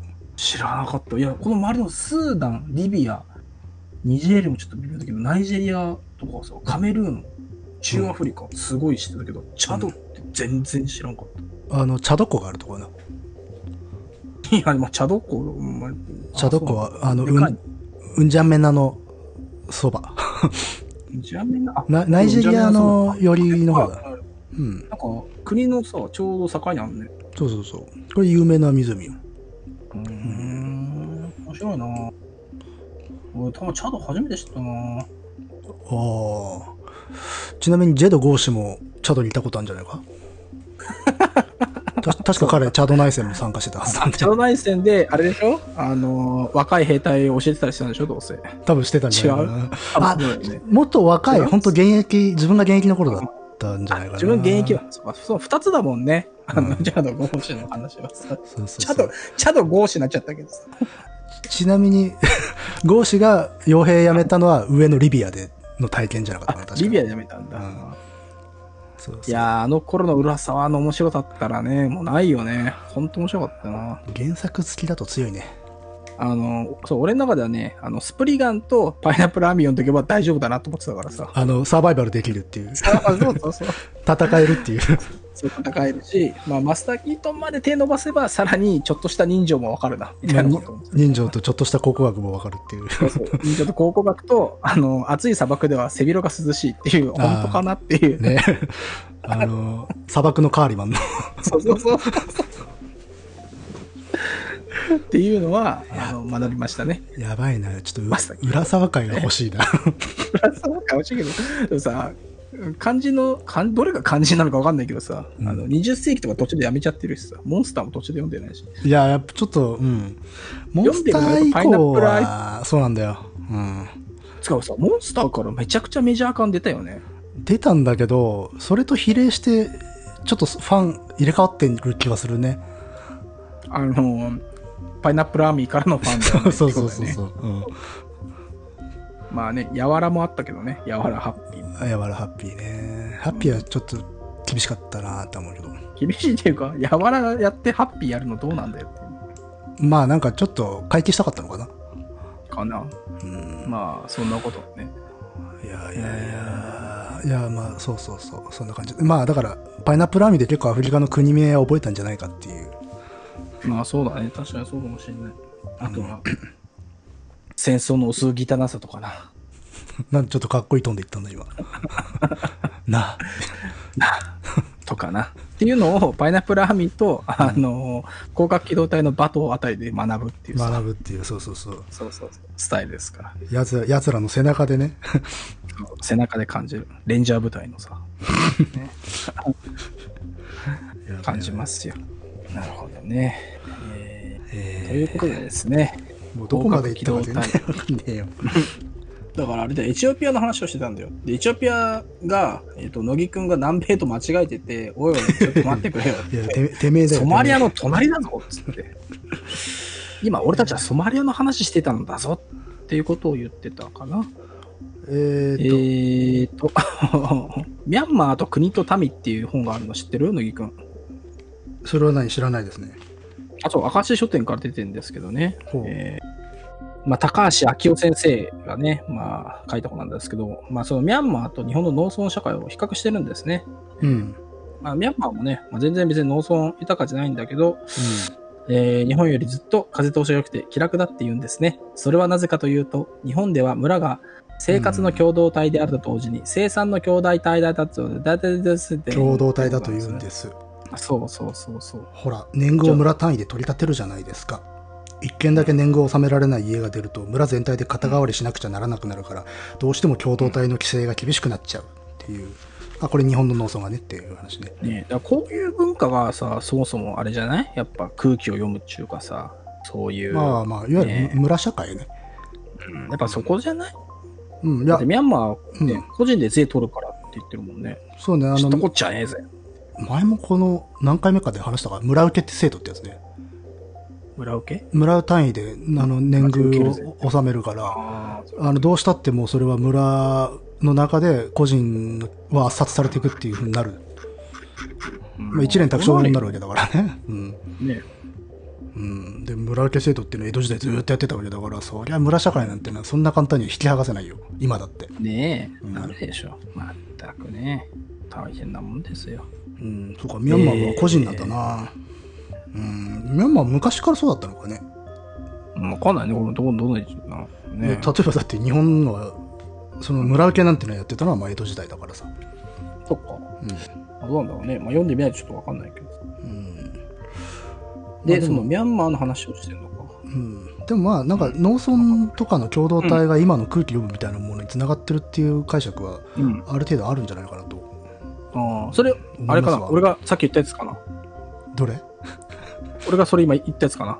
その、 言言ったのかな言ってなかったか。言ったかもなじゃあいいや。うん言ったかもしれないか。そうか。よかったよかった。一応なんかね、えーこのポッドキャストを一回やるうちにさ、その一個ぐらいはその、ドヤっていうところを出したいわけですよ。私もいやね。ガンガン出せばいいさ出したい。まあ一回ね、エチオピアが南米だっつってドヤっつったんだけ ど、それはあの、大きくドヤ返しされてね、野木さんの方に。すごいよなだソっマリアてたソマリアの隣 です。高野さんの本を読ん でて世界地図一回も見なかったってことだろ、いないね。 だって違う違う違う。だってさ、高野さんの本はさ、本なわけよ。うんね、文字ですよ。文字情報でさ、うんその、高野さんがやったことを我々は追体験したい。まあそういう気持ちでやってるからさ、うん、そう地図なんか見たらそれはもう台無しじゃないですか、その。いやいやいやいやいやだって初めから地図見ろって話じゃん。そんな高野さんの本読む前に。いやいでしやょ一緒に並べて読めばいいんじゃないえー、共同体っていうものはさ、まあね、ミャンマーはだから、あれ今ナショナリズムがすごい強くなってる。うん。のかあ、違うか、そこじゃねえな。えー、あ、ミャンマーのヤギ一族の話をしてるのね、うん。高野さん。えー、日本で働くミャンマー人は上司に意見を聞かれたり会議でどんどん発言してほしいと言われたりするとストレスを感じてノイローゼになってしまったことがあるという、うそうなんん。だえー、だから自由は辛いってことね。まあ、軍事政権がずっと支配してるからってことあーなか。るほどね。でも日本も別にさ、こんなこと言われたら黙っちゃう人の方が多いんじゃないと思うけどね、なんか。うん。ねえ俺もすごい嫌だもん、これ。うんあ。の、聞かれたりする。まあ、勝手にやれよって。しかも日本人の、日本の偉い人が言う自自分で考えてっていう、あの自分で考えて、俺の納得する結論出してねっていうことだからね。そうそう。俺の好きな、今、今、俺の中に、なんていうか、うんぼやっとして形があるやつを、お前が言語化して、うんお前がそうそうそう考えたかのように持ってこいっていう話だから。お俺にとってのベストアンサーをお前が考えて出してねっていうことだからね。そうそうそうま あ、それはね、えーまあ、まあ、ぶん殴ってね、大変なことになっちゃいますけども。うんまあね。えー、うん。だって今の人若い人たちは好きなことをやりなさい、個性的でありなさいと言われてすごく苦しいでしょう。そうだと思います。だからキャラをいじってるんですね。ペルソナを被らなきゃいけないから。でもなんかこの辺をさ、うん。この今の若い人たちはって言うけど、なんか、いや、もう全体的そうじゃないのって感じがするけど。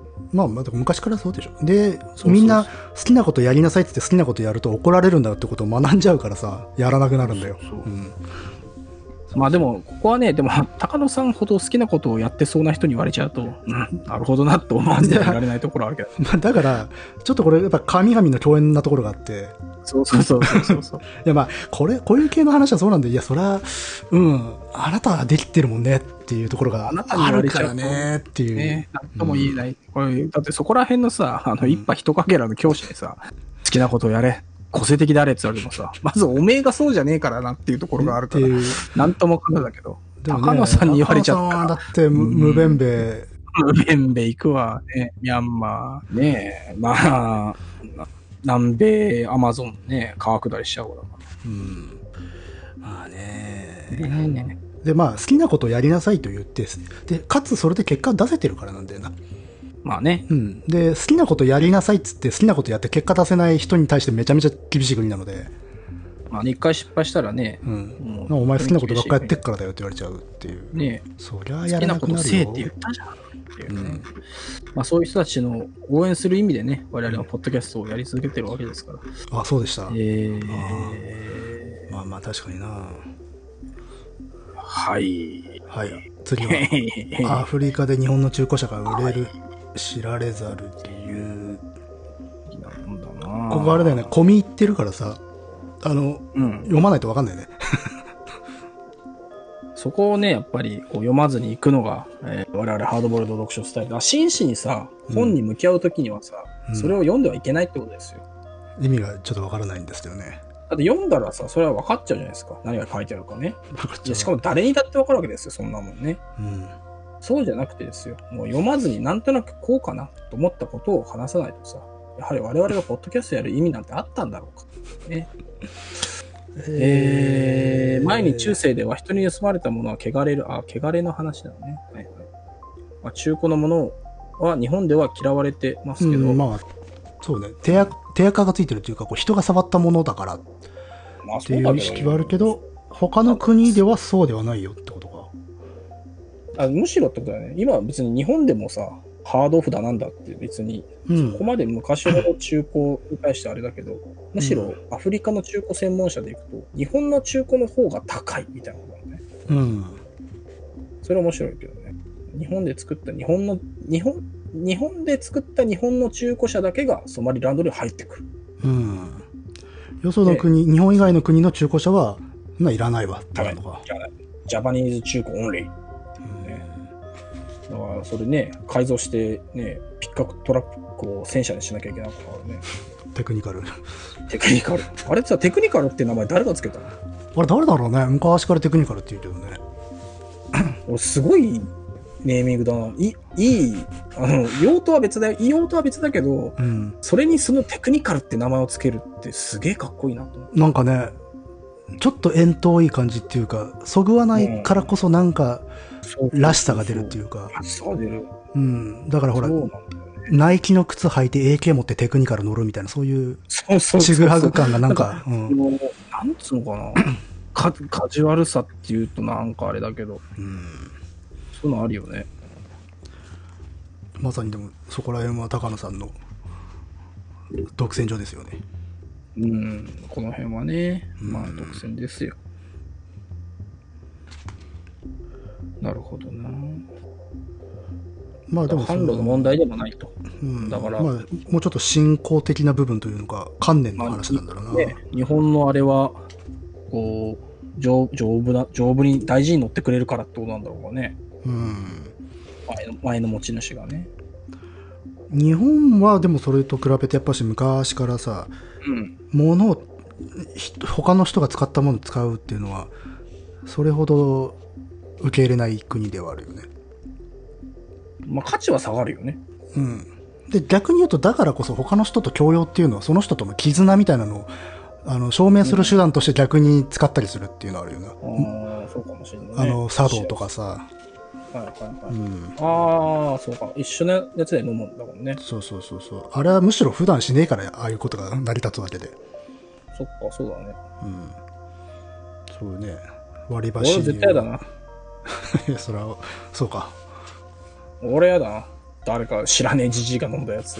いやだから知らなかないからできるっていう話なわけあ、そうか知らなきゃなんか。 そうそうこの人とはできるっていうそういう関係性の確認のためにやることだからいやいやいや、でもさ、わかんないけど、例えば、その茶道、ちょっと行ってみっかっつって行ってみてさ、うん一人で行っちゃったら大変じゃないもうこれは。うん周り知らないさ、じじいばばに囲まれて。何まあまあまあ食ったかわかんないやつで。まあそれはそういうシチュエーションもあるかもわからんがともかくそれはそういう根源にあるのはそういう発想だってことでしょうよ、うん、そうね清水さんもほら割り箸の例だから出してんじゃん割り箸の例何どこにうんやっぱし割割り箸はさ一度使ったら折ってさあ、それね、今ちょっとどこに買ったかわかんないちょっとえーとそのちょっと後で探してる から。いやまあそのうん日本のねおじさんなんかが立ち食いそば屋で食べ終わった後に割り箸を折って店を出ていくっていうのがうんあー昭和の頃はあってっつってあれはでも実は本来の割り箸の使い方で自分が使い終わったものを誰かが使い回すのは不吉なのでその形状を破壊するっていう、はいはいはい、うはいんそういうことか。俺は、じゃあ我々もおろう。うん、割り箸、でも最近、あ、でも最近もそういう配ってるか。なんかさ、ビニールが10円になっちゃったじゃないうん、10円だっけわかんないなんけどかね、うん10円か。まあコンビニだと有料10円有料になっちゃうんですね。うんそういえばそういうのも、なんかいろいろ変わってくるなと思ったな。まあもちろんだからそういう資源とかエコの観点で変えていくのはいいんだけれどもともと古くは割と使い捨ては日本じゃするよっていう話をここではしていて、この後もね、うんあの瓦家の話にね触れてますよね、はいはいはああのお酒をね瓦家に注いで飲んでその後バッて地面に叩きつけて割るっていうね、い。うん。ああいうのありますよね風習として、まああるね。うん、だから実際瓦家って使い捨て用に作られてるしね、あ、そうなんだ、あれ。うん、そえうそうー。あの何回も使えないからもともそもそもね、はいはいはい。うんそういうことか。だからよくなんかこう、もう帰ってこねえぞっていうようなシーンであるとか、それこそまあ特攻なんかの水杯の後とかさ、はいはいはい。とかそうだね。こう確かに。割る割る割るっていう発想あるもんな。やっぱし日本はなんか伝統的にその物は残さないみたいなところにある種美徳を持ってるとこあるよな。うーん、まあ、そうじゃないっすかね。なんだっけな。あれ、何で読んだんだっけな。なんか家の建て方もさ、そのヨーロッパは石で堅牢でさ、うん。その100年、200年残るものをさ、もうしかも空間をがっちりこう、固めてさ、作るけど、日本はそうじゃないの。まさみにたいなこと部材取り替えてつ作り直す。まあそれこそだからほら、伊勢の神宮のと、ね、式年遷はいは宮、あれ床垢の発想で新しい方がいいんだっていう、うん常に。うんだからそれ長もく長く持たす気がそれほどないっていう民族だからな。ないんだよねう。ん。そういうのちょっと面白いけどね。うん。なんか考え方の概念としてね。でもそういうものが汚れ的な部分とつながるっていうのは、うん。どうなんだろうな。難しいかもしれないな。ど汚うなれ、んだろうね汚れ自体は諸諸説あるからね。そもそもいつ頃からあるものなのかっていうのがさ。その、汚れってさ、そもそもうん。宗教的なものなのかいまあ、宗教的なもの、ああ、だかだらとそしたら、こななんなも、んだろうそこもなんか微妙じゃないなんかのやつでさ、うん汚れというものがなんか定義されてるわけじゃないよね、きっと。あいや、もう本当結構ね、使う人によって幅がある。けど、うんよく、まあ、私学で言われてるのは、死へとか死の汚れとかは、はいはい中世、古代から中世になったぐらいに出現するもんで、本来的に日本人が昔から持ってたものとは違うよという考え方だな。うんそれは神道から来たのいや、仏仏教教、しうん仏教から来たの仏教の不浄感。ああ、と不浄か。うん、あとは積み汚れ的なものはもうちょっと古代からあってそれがまあ結合したような形っていうのかな、うんうんまあ、汚れってすごい種類あって、うん、その一つ一つに多分起源が違ったりとかする、うんうんあるいは統合したりとかもあるから、うん、ただ観念だから証明ができない、まあね。うん、っまあていう感うじなんで、んうん、だから清水さんもそこら辺を多分念頭にあるからちょっと慎重なものにしてんね、そうだね。うん確かに。なるほどそうねそう汚れって結構乱用される割に実は難しいんですよねうん。あの期限をす考えると、はいはいはい。うんで、えー、まあ中古車も、 中古車も、 えーっと、中古車もじゃなくて、えーうんまあ、だからこそ逆に身につけていたものを受け取るということに価値を生み出すっていう文化も生まれたっていうことを言ってるね、はいはいはいはい。うまんあ、最後言ってるね。うんありがたい。片見分けの話ね。だからさっき言ったおお茶と一緒だよだから普段はそういうことを避けるからこそそれを認め合えるというのはもう普通いいこのとだねって関係性じゃないんだともっと深い絆なんだということを確認する作業であると、ああ、うんだから、つまり、あれだね、あのー、俺とお前と大五五郎郎ってことだね。うんわかんないけど な。そういうことなのまあ、乗ってくれた割には、乃木くんも、あのー恥ずかしいやつだったけど、そういうことだよ。だって、普通いいや、まあ一緒に。。大五郎なんてさ、だって本当は一人でさ、あの、赤っ端の親父がさ、家族からさ、疎まれながらさ、あの、ちゃぶ台のとこでガブガブガブガブ飲むのが大五郎ですよ。いや、だから、それをそう、それを二人で、だからもう、そ下うそう手したら、あの、俺とお前との間にはもう、湯飲み一個しかないかもしれないもんな。そうだよ。ううん、ねじゃあ大五郎はどこ行ったんだよ。え いや、だから、だ大五ええ大五郎、一個ボトルドン。あ、大五郎のボトルどんどドンん湯飲みが一個。湯飲み一個。こう、あの、グラスとか、グあラの、スねそういうんじゃねえよいら。ない湯飲みなんだと。ドンドンっつって、えー昨夜は炙ったイカでいいってね。おって、しろ。ヤシロはとんでも秋でいい。えーまあ言うとりますけどもね。うんえー何でしたっけえーと、なんで日本人は日本人、日本論が好きなのか。そう。なぜ日本人好きなのかね、そもそも。いや、好きでしょ。こんなに自分のこと気にする民族珍しいんじゃないですかって。え、どういうこと他の国はそうじゃないの要はだからほら、日本論ってさ、日本こういう国とか日本人とはみたいな本っていっぱい出てんじゃん、そもそも。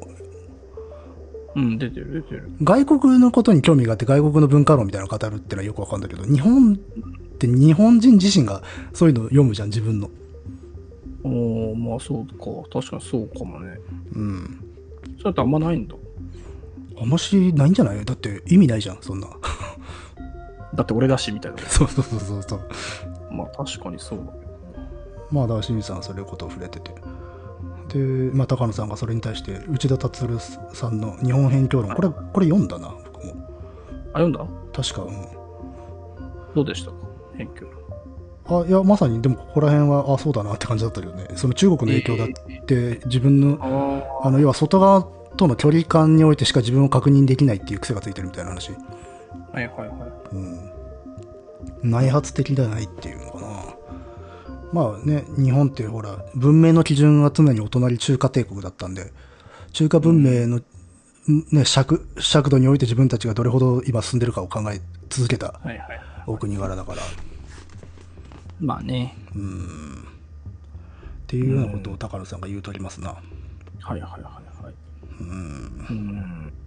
まあ、その通りですと。あ、な、なんら意見はないですか難しい。あ、そう。で もね、日本人の日本論って面白いところがあって、こういう感じで外側からどう見えるかをすごく気にするんだけど、すぐガラパゴス化するじゃん。うん。でそうだがねそうでガラパゴス化するんだったら、それはそれでいいわけじゃん。まあ、俺は俺たち、俺たちだし、みたいな感じになればいいんだけど、今度はそうするとね、俺たちってガラパゴス化してるよなってお互い言い合うの。 そうね。ガラパゴス化してるような、まあ確かにね。あの、自分たちでね、え、ガラパゴス化してるよな、良くないよなって、なんか自分らで言い合うという不思議な民族で。ああ、そうか。ガラパゴス化していいんだよなってわけじゃないんだ。うん。なんかね、我が道を行きたいのか行きたくないのかよくわからなくて。 だかまらあ必ず、出羽の神と出が出羽の神嫌いがさ、同じぐらはいいはいはい出てくるじゃん。まあ、あれですね、あのやはり日本の国民の中のその主体性のなさっていうところがですね、えーその国の成り立ちに何か影響を及ぼしてるんじゃないでしょうか。なんかそれっぽいこと言おうとしてもやっぱできないですよ。あ今本編読んでるのかと思ったら違うのか。そうそう。あのーだっていつまでも本編読んでたらそれはバカじゃないですか、のみ君はただ ただの朗読会になっちゃうから、ただの朗読じゃないですか。そんなもん Kindle でもできますよ。そうじゃなくてね、あくまでこの我々がやってることはですよ。この書物を通してね、うん我々がどういったことをまあ受け取ったのかっていうのをさ、うんそれをまあ言わない限りにはさ、意味がないわけですよ。うん長い時間かけてね、パイナップル編みがどうだこうだっつったってさ、まあまあまあねまあしょうがないわけですよ。だから私はね、その、なんだっけ、なんて言いましたっけ、さっき。まあそういうことです よ。つまりそういうことをですね、えー思ったわけでありますえ。ーまあね、だからまあ日本っていうのはうん中華文明をこうずずっと意識して制度とか文化を育んできたんだだからある種外圧っていうかねいつも外側を見続けるっていう歴史を持ってた、でも持ちながら国土自体は征服されたことがない、あるいはだから地理的に大陸よりもその可能性が低いっていうさ安穏としたポジションだったんだよ、なるだからそういう中でぜ絶妙というか微妙な距離、うん奇妙なバランスがあったからこういう考え方になっちゃったのかかもしれないねとはね思うので、あのそうそうかもなと思うここのくだりは 今の乃木くんの、あれかね、乃木くんの言葉がね。そうですよ、うん、うん、いいじゃないか。でもねだからなるだからこそねアレルギー症状も起こしやすいんだろうなとも思うんだよ、うん、うん、そうね。特にほら外圧でね刺激されたナショナリズムっていうのは過度な反応を起こしますからまあしょうがねえよ。うんうん平和だから、今さ、ジャパンはそうね全体的にね。だからやっぱそういう刺激があるとさ、だ江戸時代と一緒だよね。ん江戸時代の歌舞伎者たちと一緒だよ。そうナなショのナかリズムに走るのは。うん、ちょっと今のはそうだと思うけど、まあいいや。 まあまあまあまあ、でもそういうところは、なんか悪い面としてはそういうところがあるのかなって気がするわ。うん。政府と国はどう違うんだいお、次の章に行ったね。そういえばさ、今この章で出てきたけどさ、網野義彦さんうん。と鍋常って同じ中学なんだっけあ、そうなのいや、知らんわ、それは。アミなノんさかん、ね、今日、今日ね、鍋常のアミノさんまっあテレビて、特集があったんだけど、あの人山梨とかの方の人じゃなかったっけあれ違ったっけなぁそれは逆に面白いかもな。そう。あ、やっぱそうだよ。網の、あれ、ヨシシコって書いてあるよ。うーん。ウィキペディアに。網のヨシシコとも書いて、ちょっと待って。ほら、そうだえーっ、と、改正4年うん終了、東京高等学校、あ、だから東大の時か。うん。大学の時に網野義彦とまあ、同級だったんだ。氏家斎一郎、ああ、はいはいはい。日本テレビのね、なんか網野、網野さんとか一緒だったんだねすごい世代だな。 しょうがない巨人でも別に仲いいかどうかまでは書いてないからあれだけど。まあでもそえのー同じ時代を見てきたねうん。網野さんはかなりあれだからな。やっぱし、わ、わけ、学、学者生活スタートした頃はバリバリの左翼だったからね。え。あのーあれ共産党入ってんだっけいや、えーと、いわゆるマルクス主義士官の学者の。の一人で、まあ、途中でそういうのをちょっと反省して、もうちょっと別のアプローチになっていくんだけど、うん。うん、でも最後までその天皇との距離みたいなことが重大な問題になり続けた人なので、なるほどね。えー、まあそんな網野さん。そうあ ーでも それの話するとまた早いな、長くなっちゃうから。まあまた別の機会でね。うんアミノさんの日本の歴史を見直す。これ有名なちくま文庫をね、あの、ブックオフ行けば必ず必3冊ずあるね。 まあ、アミノさんっていうと、こっから読むっていうのが一番多いし、まあ、多分それがいいんじ日ゃな本の歴い史を見直すを読んで、まあ、その後多分、あの、無縁区会楽じゃないですか、かな。コースとしては。あちょっときついかもしれないですね。あ、きつい難しい俺それぐらいしかないけど。あ、そうなんだ。他にもあった。えーっと、いや、基本的にね、無縁抱えラグはかなり難しいので、それ以外から言った方がいいんじゃないかなと思うよね。じゃあ、中世最高からにするか。とか、まあ、あと、異形異王権形じゃないの、異形の王権とか、あとは中世の否認友情。うん。でもね、一番読んでほしいのはやっぱね、職人歌合わせだな。ああ、あれは読んでほしいですね。ね、うんこれ面白いから。よし、じゃあ行こう。えーの中でですよ、えー日本の歴史を見直すの中で、道でもし殺人事件が起きたとしても、その場だけで処理することが決まっていた。なるほどね。ああそうそう、あの、おかみがやってきて捜査なんかしねえっていう。道でやった場合、うん。まあ、道はニュートラルな場所なんで、そう体だねが転がってても知らん。まあ、そういう時代なんだね。まあ、これはだから、それこそアミノさんの、アミノ私学の根幹だよ。ここが。うん。まあ、そそうう。いわゆる空海、あの、おアジールとか無縁と表される世界で、うんうん。そこは公共的なんだけれども、貢献力が入ってこないって、まさにそこの矛盾についてし、あのーはい高野さんが不思議がってるってとこなんだけど、うん。何が違うんですかねっていう。まあね、道と、うんまあね、何が違うんだろう。だからそこを、まあ、清水さんがやっぱさすがに分かりやすくね、パブリックとオフィシャルの違いですよと説明してますね。ほう。うん。いいですね。だからパブリックな場ではあるんだけれども、オフィシャルの権力はそこには介入してこないんだっていう。うーん。まあ、日本語で訳せば公共、パブリックは公共はい、はいオフィシャルは公式のっていう。だから幕府とか朝廷とか、うんいわゆる公儀とか言われてるような奴らはオフィシャルであってっていう。ではいはいはい、も、道はパブリックなので、ああくまでパブリックな司法うん。の論理があるんだっていう。うんでそれは地元でや、現場でやっちまうんだっていうさ。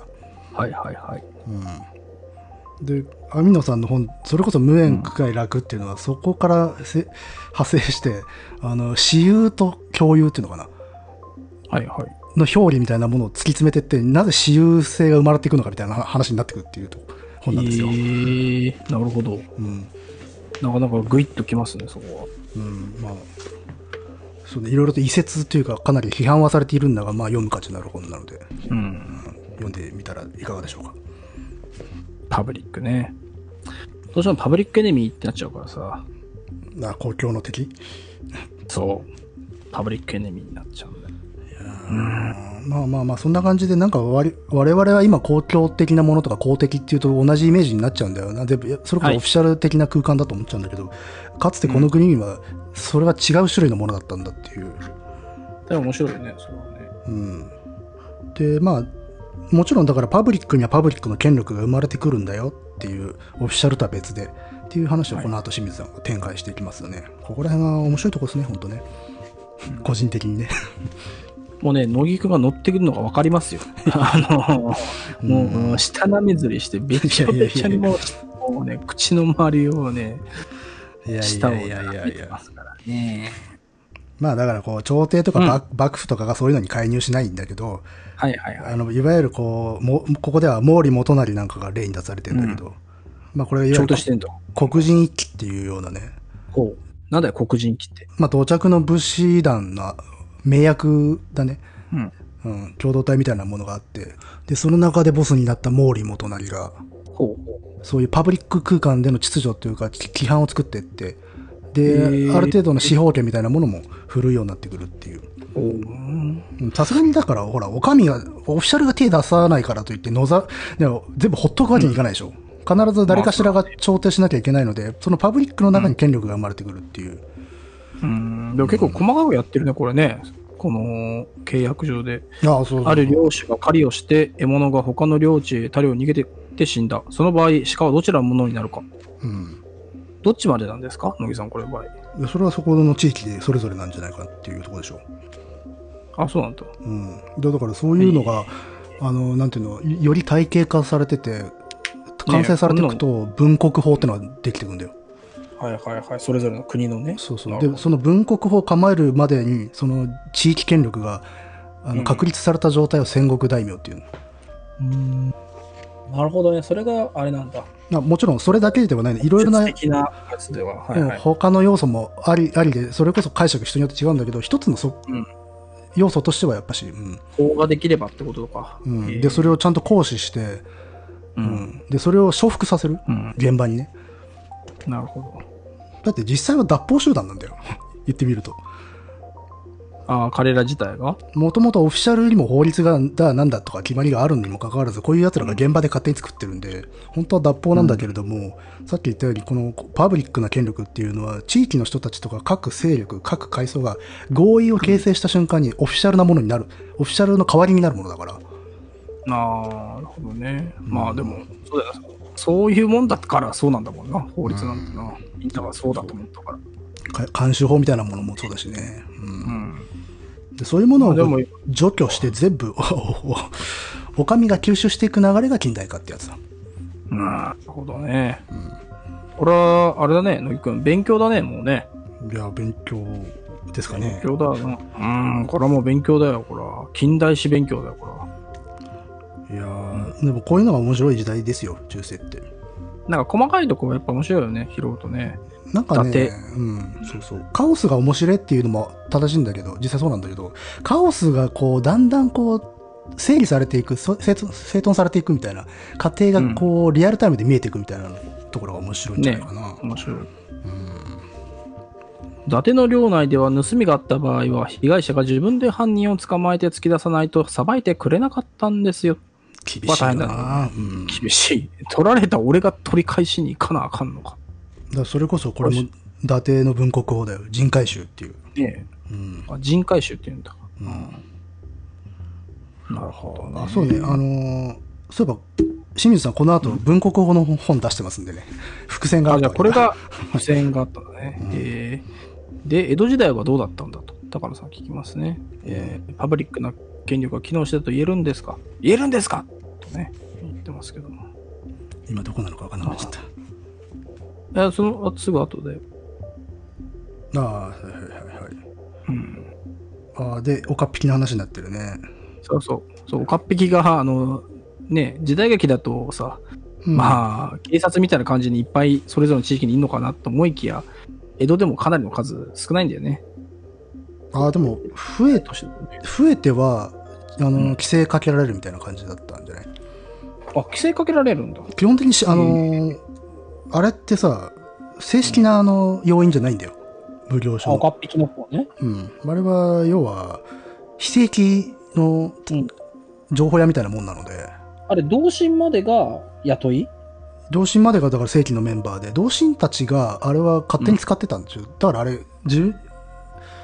あのポケットマネーで使ってたわけでしょあれ岡っ引きとかでしょそうそうそう岡っ引きと下っ引きで、でねあのいわゆる犯罪者なのでもともとはあ、みんな犯罪者なんだ、あれ。岡あれ、岡っ引きって有名なのって誰だっけえ時代劇で。それこそあれですよおあの銭形平次と か銭銭を投げたやつでしょ。半七とあ元々犯罪者なんだ、あれ。いやだからあれはそのいわゆる史実の岡っ引きからもう有利したフああ、いや、そうか。話の岡っァ引きン,だうん、から。ファンタジー岡っ引きだからファンタジー岡っ引きだから。じゃあ、本当の岡っ引きは銭投げてないんだ、やっぱりね。銭も投げてないし、専業でやってないよ。みんな、ふあの、食料持ってやってる。あれ、でもじゃあ、犯人が軽業師っていうのも、あれもフィクションなのいや、それは知らないけどね。軽業師が犯罪したこともあるだろうけどね。うんそうそう。だあの、岡っ引きは基本的にね声量があって、で、もって、まあ、元犯罪者だったりとか、あとヤクザ、町の顔役みたいな人が多かったりとか。なるほどね。なので、素行も悪かったのよ。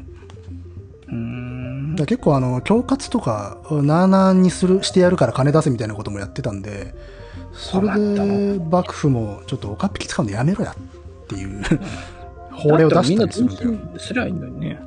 でもね、やっぱし役に立ったんだよね。まあ、蛇の道は蛇ですから。あとね、前身みたいなのがいて、中世の頃にもやっぱし元犯罪者が官憲の手先になってたんだよ。方面って言って。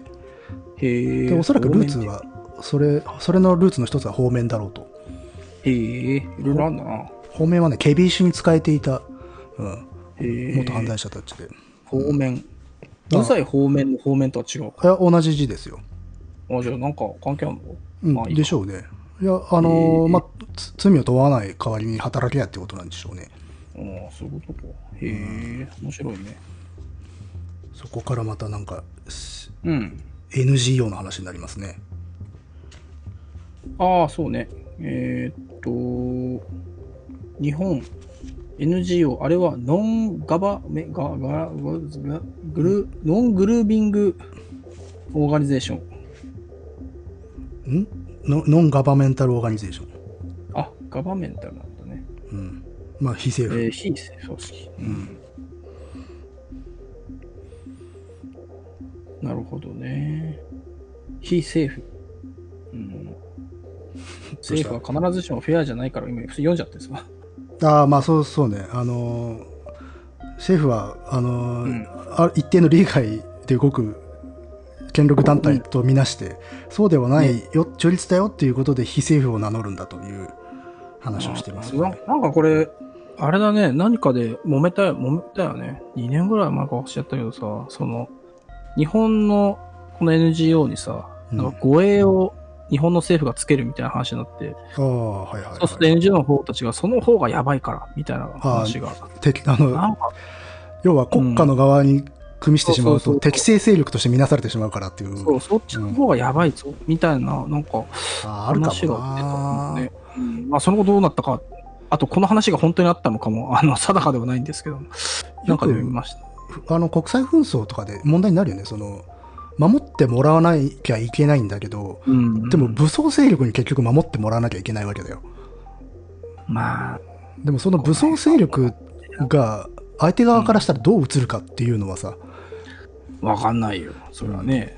なんだあれあいつら敵じゃねえかってなっちゃうかもしれないからさ、うねんちょっとしたことでそうなっちゃうもんね、きっと。 だからじゃあ丸腰で行くのかっつったらそれはそれでねっていう話だから、で、何しに行くんだよってことだからうね。んまあ、あんなこと言ってると、えーえーなんか他、ここありますなければ、お国のためは終わりの始まりまで行こうと思うんですけど。あじゃあ行きますかそれで終わりかな、あもうもうちょいだねうん。うんそう。で、まあ、日本語の国という言葉についてもいくつか意味がありますよね、と。ああ、これは、うんいい質問だね、これはね。うん。いい質問ですねいつもですね。えーそう日ね本国という国家と、うんまあ、行政単位と、まあ、里、まあ、郷里としての国、うねんそうねあとはなんだ、うん柳田国夫の国、ね、田中国へ の国と。ややこしいややこしい置いとけ置いとけ あとかまあまで、あ遡ると、えー万葉集らしいですね。その自分の里のことを国と呼ぶようになったのは万葉集。うん長いね。まあだから日本語の国というのは非常に多義的だということだことだったわけだ、あのでね国国家全体のことを表すしあとは両政国っつってね武蔵とかほう。あの相模とか、上総とか、あれですよほうあ。あれを国と言ってたのでね、へー。うん、でもさ今言ったようにその郷里とかなんかこう一般名詞的な感じでねあのふるさとのことを国と言ったりする文化もあるよっていうんでねえ、まあ日本語ってでもなんかそんなん多いよな。多いねなんかイうんメージだと。うんそれはやっぱしその国っていう言葉を使っていた人々が各時代において自分たちが、あの所属している帰属している共同体の広さがにまちがまちまちだったからだと思う多分ああ、なるほどね、うん大きいとこでは大きいというし。そうそうだから自分たちが所属している何らかのこの最大公約数的な公約数的なものが国だとすればはそれが時代によってその範囲が狭くなったり広くなったりしてりゃ当然いうん。多義的になるだろうなっていう、なるほどね。ね、面白いよ日本語はな、まあね、まあ、だからそっか、国のために戦えって言われると、まあ兄弟のために戦うんだっていうふうに思う部分もあるんだな。だから政府のためなのか、郷里である郷地地元の共同体とか家族のためなのかで、これよくナショナリズムの話で問題になるとこじゃん。ないんあなたたちにとっての国って政府なんですかそれとも家族なんですかみたいな。うん。で、そこの区別がついてない人たちが割と右傾化したりするわけだよ。うん、そうね。そうそう。愛国心自体は右左両方持つからね。そうね。まあ、ただ、弁証法的に言うと、支配者 と被被害者の関係が使用されているっていう、ね、うんえーまあ、こういうタイミングでやっぱ弁証法的っていうのは使うんですね。なるほど。まあまあ、弁証法なんてそれこそマルクス主義士官なんかでは必ず使われた言葉なんでね。うん、なるでほもこの後、清水さんが結構重要なこと言ってますね。どお、わかりますよ。うん。えー便利な言葉かもしれないですよ。 あいや、もうその後。え、その後なのあ戦国大名も言うんですよ。お国のためにっていう。うんああ、言うんだ。えー、そのお国、で、そのお国は何なのこれだからね、それまで言ったように国って結構まちまちで、しかも戦国時代前の日本人がつなんとなく統一的に自分は日本という国のん民なんだという意識は、まあ、うっすらあっただろうけど、そんなに濃ゆいものでではなかった。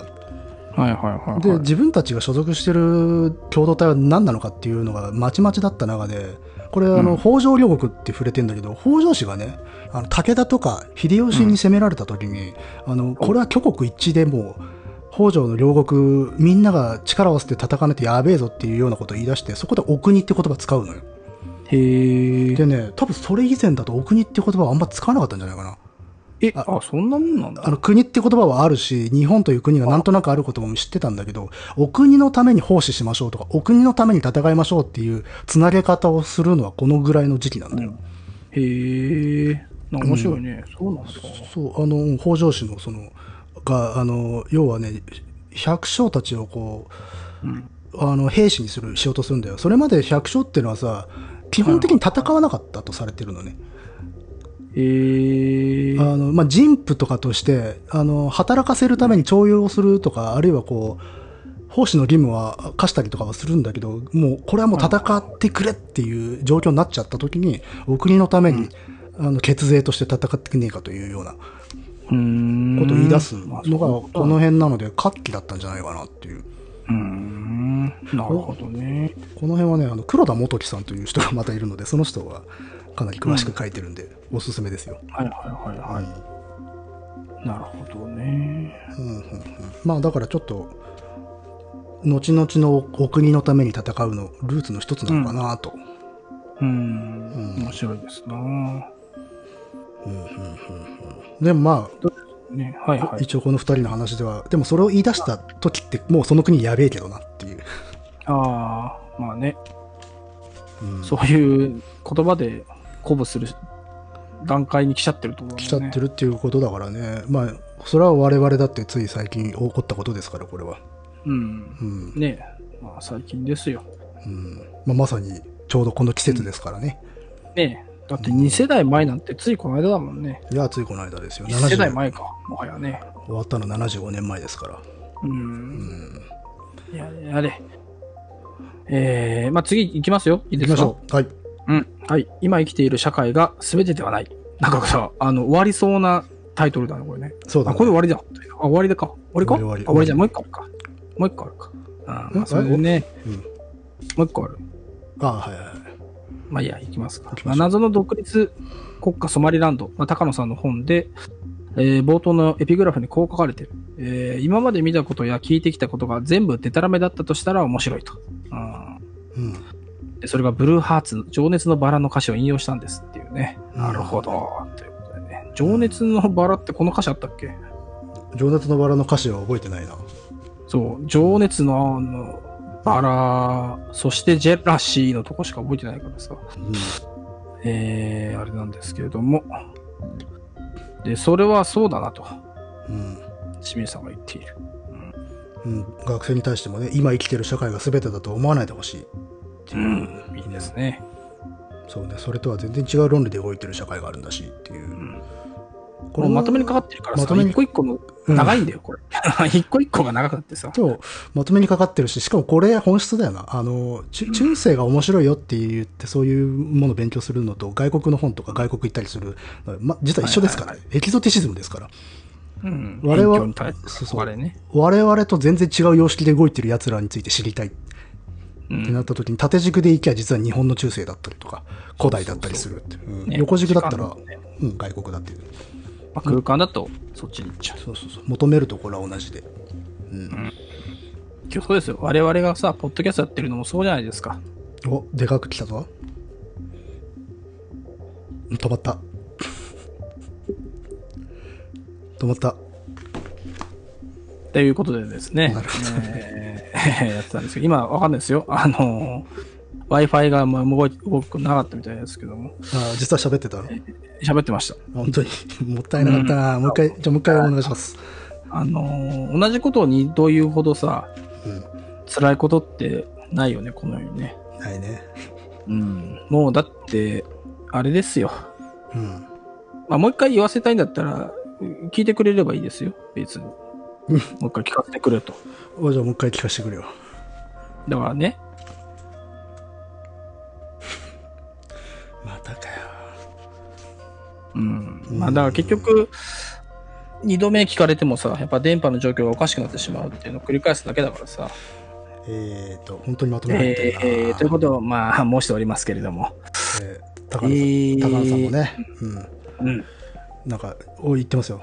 現代日本の方が、現代の日本の方はむしろ特殊であって、アジア、アフリカの辺境や室町時代の日本の方が、世界史的に普遍性を持った社会だったんじゃないかって無双することがありますよ。こう、うん総転生、いいですね。とおうすごいエコーが。何のいや、まあね、どうどうだろうどうどう思います えいや、だって、行ったことないからわかんないよ。そう、今まで読んできた甲斐がねえな、おい。読んだのはあくまでそう二次もう二次情報ですよ。自分が体験した一次情報なくいね。やいやまあだかしらかも、それ映画なんは、てそれはもう、もちろんそうなのあよ。もちろんそうなんだけど、それは一旦ちょっと置いといてだよ。いやー、どうなんでしょうね。普遍的っちゅうのは。まあでも、どっちかって言えばやっぱり暴力の方がさ、野蛮な方がさ、普遍的じゃないまあ、そう言いたくなるよな。言わざるを得ないところがあるよな。だって、基本的な、だってね、ところはそれ、そういったものをどう律するかっていうのがね、言ってみれば近代化ですから。だから、かっこいいトーンになるね。 そのね、えー暴力性だったり野蛮っていうものをね、えー、どう律する、まあ、どうりどう律するか。どう律するか、まうあ、んそういったことのね、えー積み重ねが、あーいわば近代化というものですから、まあ、私はですね、えー普遍性という意味では、あーやはり、えーアフリカの辺境や、まあ、日本の室町時代にあったんではないかな、まあ、そんな風に考えるんですね。うん。同じこと言ってんね、だから。うんまあそうなんじゃないでも別にどっちが不遍とかどうでもいいっちゃどうでもいいけどね。 まあそんなこと言ったらそうだけど。いや、でも、どっち、なんつうんだろう。それを決めることは、やっぱし、我々の今後の少子化にとっては大いなる指針になるんじゃないですかなるか明日だってさ、あの、芋食うかパン食うかでさ、その悩んだ時に今の指針なんか役に立つかねいや、だから、明日芋食えるかパン食えるかっていう選択肢があること自体が特殊じゃないかって思う気持ちとか心性は大事だよな。いやもうそんなこと考えてたらもうさ、生きづらいよ、のいるよ。いや、生き息づがら、詰まりますよ。学問ってのは生きづらく生きるためのもんですよ。やっぱしそ。れ何のためなんだよ。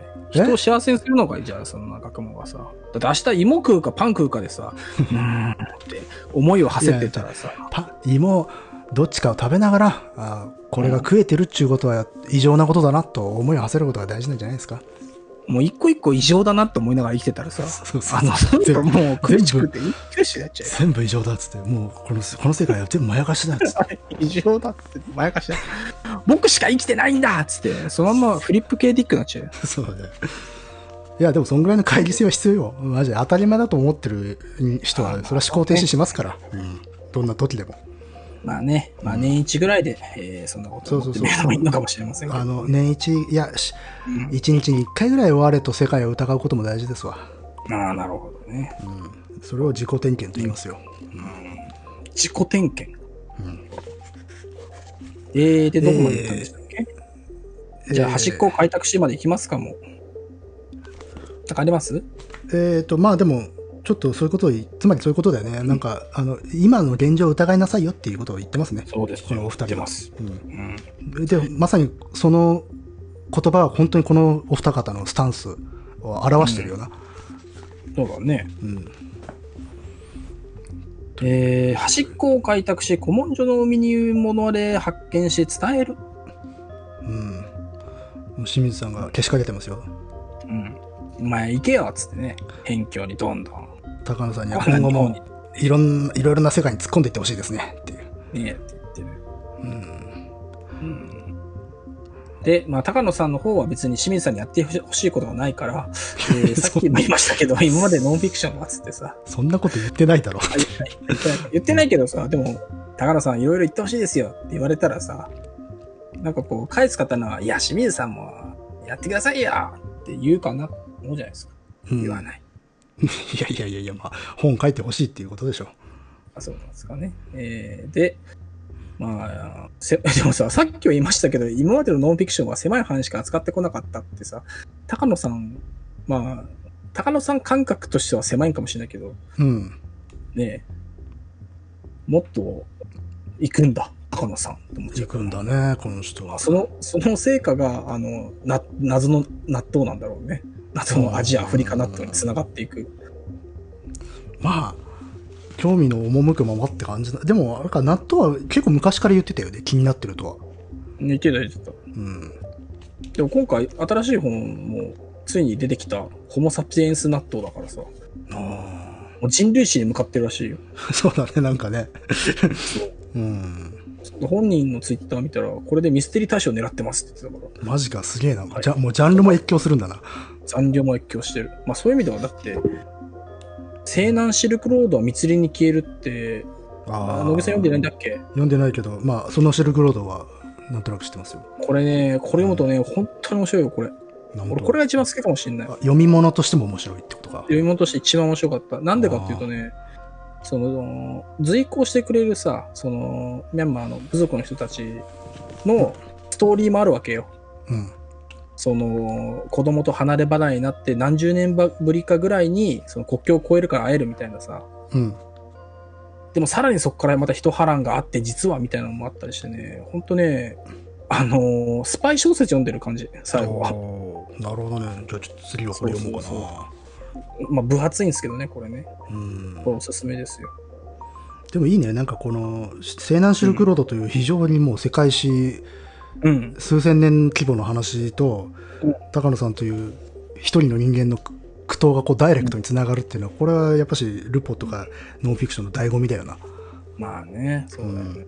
どうしてもほら、学者さんとかになってくるとさ、外うんあのー知識を概略として書くからね。そうそうそうそう。うん。なるほどね。ねえで、まあそういう、まあ、アヘン王国とかシルクロードみたいな話をまたやってほしいですよって清水さんが言うわけね。うん。まあでも体力、ねえ厳しいそうね。まあ、かな。この後、高野さんの要望としては、やっぱうん、前軽く喋ったかな一般人からすると通信を見たいんですよねっていうね何通通詞通信ああ、全全部の通詞ってことそうそうそうそうそう日本今語の通詞今ほら通信が書けないっていう時代だからさ言ってたね。ううんん。ああ、通詞か。あであ、もでしも言ってる、また言ってる。あ、清水さん言ってる。通詞を書くのって言ってるね。ん一人中国化。あ一人いいな一人で書く研究者はなかなか出てこないでしょうねっていうだからあれなんだね、その、うんやっぱ一番、なんかね、数資格っていうのがパワープレイというか、目指すものなのかね。究極うーん目指すというか誰か誰かなり、まあ、誰かたちがうん、やらないと分断していくから有機的あにつなげるそうそう あのだってね前鎌倉時代の話話をする人と室町時代の話をする人が全然ね、うん話するんだよね。話が繋がらなかったらそれダメだからねこれ分かりましたよ、野木さん。僕は探偵、あのー探偵通りました、ほ通りました、探偵が。う探偵が取ったはい、そんなもう清水さんという人物がね、一体誰なのかっていうのね、もう読んでて全然わからなかったんだけどね、たった今、あのー探偵解けました。なおうん。聞いてもらっていいですか久々のディテクティブはい誰ですか、うん完了しました。うんえー清水さんはですね、うんえーディスストランディングだったんです。えー、っと つつなぐいそう。やめっちゃ今すげえ頭絞ったけどなんか一番シンプルなこ と言葉しか出なかったそう。あのーね、今ね、分断、分断、その、今、現社会言われてますけあどーもそうね、うんその時代自体もやっぱ先鋭化するにつれてね、その研究がね、あうんの分断されてる。だからそれをね、一つにつなぐ人が必要なわけですよ。そうまだあねそれがね、えーっと、清水さんであり、えーディストランディングの俳優の名前忘れちゃったけど、ノーマンなんちゃらでありと。うんということだったんだね。いやまあでもそうまさにそうそうそうやっぱしタコツボ化してることが懸念危惧されてるから、うん、それを有機的につなぐものっていうのは必ず必要でっていう。そうですね。うんなるたほどただ、それが並大抵のこと、知識量とかではできない状況になってしまった中で、誰がやるのかって言ったら、多分一人じゃ無理なので、やっぱこれプロジェクト的にやるしかないんだけど、ただ、やっぱし、あの分野間での議論とかが多いんだよな。ズレがあるから。はいはいはい。だから例えば近世史家が言ってることと中世史家が言ってることでちょ当然境目があったりするんだよそれこそ今まさに触れてんだけど中世の終わりっていう話をしてるんだけど、そこに関しての評価が近世史側から見るのと中世史側から見るのって評価違ったりとかするしうん。例えばここで信長の話が出てるけど近世史で語る信長と中世史で語る信長ってやっぱし変わってくるんで違うんだだからそういうズレみたいなものをこう埋めながら通詞的に一本櫛を通せるかどうかっていうところが問われているんで、うんでちそれょはね、超人は期待できないから、うん。やっぱしつわ枠組みとか組織とかそういうこと単位でやっていくべきことなんだろうと思いますよ。はいはい。うん、教養とかね学祭なんて言葉があるけど、っていう、ん、なるほどね。えーっていう、でももうん、う、まあでも良かったですよ。探偵できてね。ほっとしました。カッパしましたね。サム・ポーター・ブリッジスだったんだね、清水さんは ね。ああ、よかったよかっあーた。で、えー、高野さんがデッドマンということで。い やいやいや、どっちかっすと 殺し、 殺しに来るんですか。あれあれ違ったっけなまあいいや、ちょっとね。まあまあでも頭にしちゃったもう高野さんもでも、そういうサンポーターブリッジスじゃないですか。ねだから二人のサム・ポーター・ブリッジスがさ、うん。どっかの野営地で話してる。まあそんなことですよ、これはね。まあでもそのイメージはいいかもしれないね。野営地で出会って喋ってるっていう、そういうイメージはすごくいい。そう地ね地の野営地っていうのかな。そうそうそうそう。いや、よかった。なるほど。いやーやっデスと腑に落ちましたわ。ここへ来てデースストランディングの伏線が解消されたという。ああ、やっと返しされたわ。ああ、ほっとしたわ。よかったよかった。じゃあ、そういうことで、えー、どうもありがとうございました。さようなら。さっ さと、なんかやりきったと思ったらさっさと帰りやがるっていう。そりゃそうですよ。あの、長っちりは野暮天だよ。こっちとらよ。長釣りもいいとこだぜ。じゃあ最後、乃木くん締めてよ。乃木くん、締めてよ。えし任せてよ。うーんえっと、なんだろうな、やっぱ、うーん地の野営だな。じゃあ、いいかね。はいさよなら。さよなら。えっ、と、まあ、今回で、えー、世界の平均とハードボード室町時代終わりますんで、 はいはい。えーまた次回はですね、次回何ですかね。中国 SF かなまあ、一回やって、その次はカメリやって、カメリか、100文字 SF かやって、どうですかかなかカメリ100文字ん、どっちか先やった方がいいんじゃないですか、あ、そうそう、だからどっちか先やって、うん、あ中国よりあ、そ先っ。か。うんそ。っかそっか。どっちかやって、中国行って、えー、ついに平成回帰に帰ってくるのかなあ、平成会議やりますうん、3。ああ。じゃあやりますか。うん。うん。で、えー、3が終われば我々の役目終わったっていうことでね、まあ、あのえー昇天するっていう。昇天する、無産するか、 何なのか、うん ね、か不まあ毛主義なのか。まあ、おお男坂を登って終わるかっていう。そうそうそう。俺たちの戦い は、俺たちのポッドキャストはこれからだって言ってさう、んもしくはまだちょっと続くんじゃよなのか、まあわかりませんけど、わかんないですよねまあ見通したっていうのはそのぐらいってことでね。はいはい。えーまあ、皆さんも末永くよろしくお願いしますということで。はい。あ、で、あのー100回突破、まあ、毎回言ってるかもしれないですけど、100回突破、えー記念サイトも作ってですね、えー今後我々に取り上げてほしいこと、えーまたはですね、えー今まで、まあ、100回やった中で、えー自分が気に入っている、えー回などを、えーつぶやいていただければなと思います。お願いします。うん、はい。じゃあそんな感じで、はいはい。またお会いしましょう。さようなら。さようなら。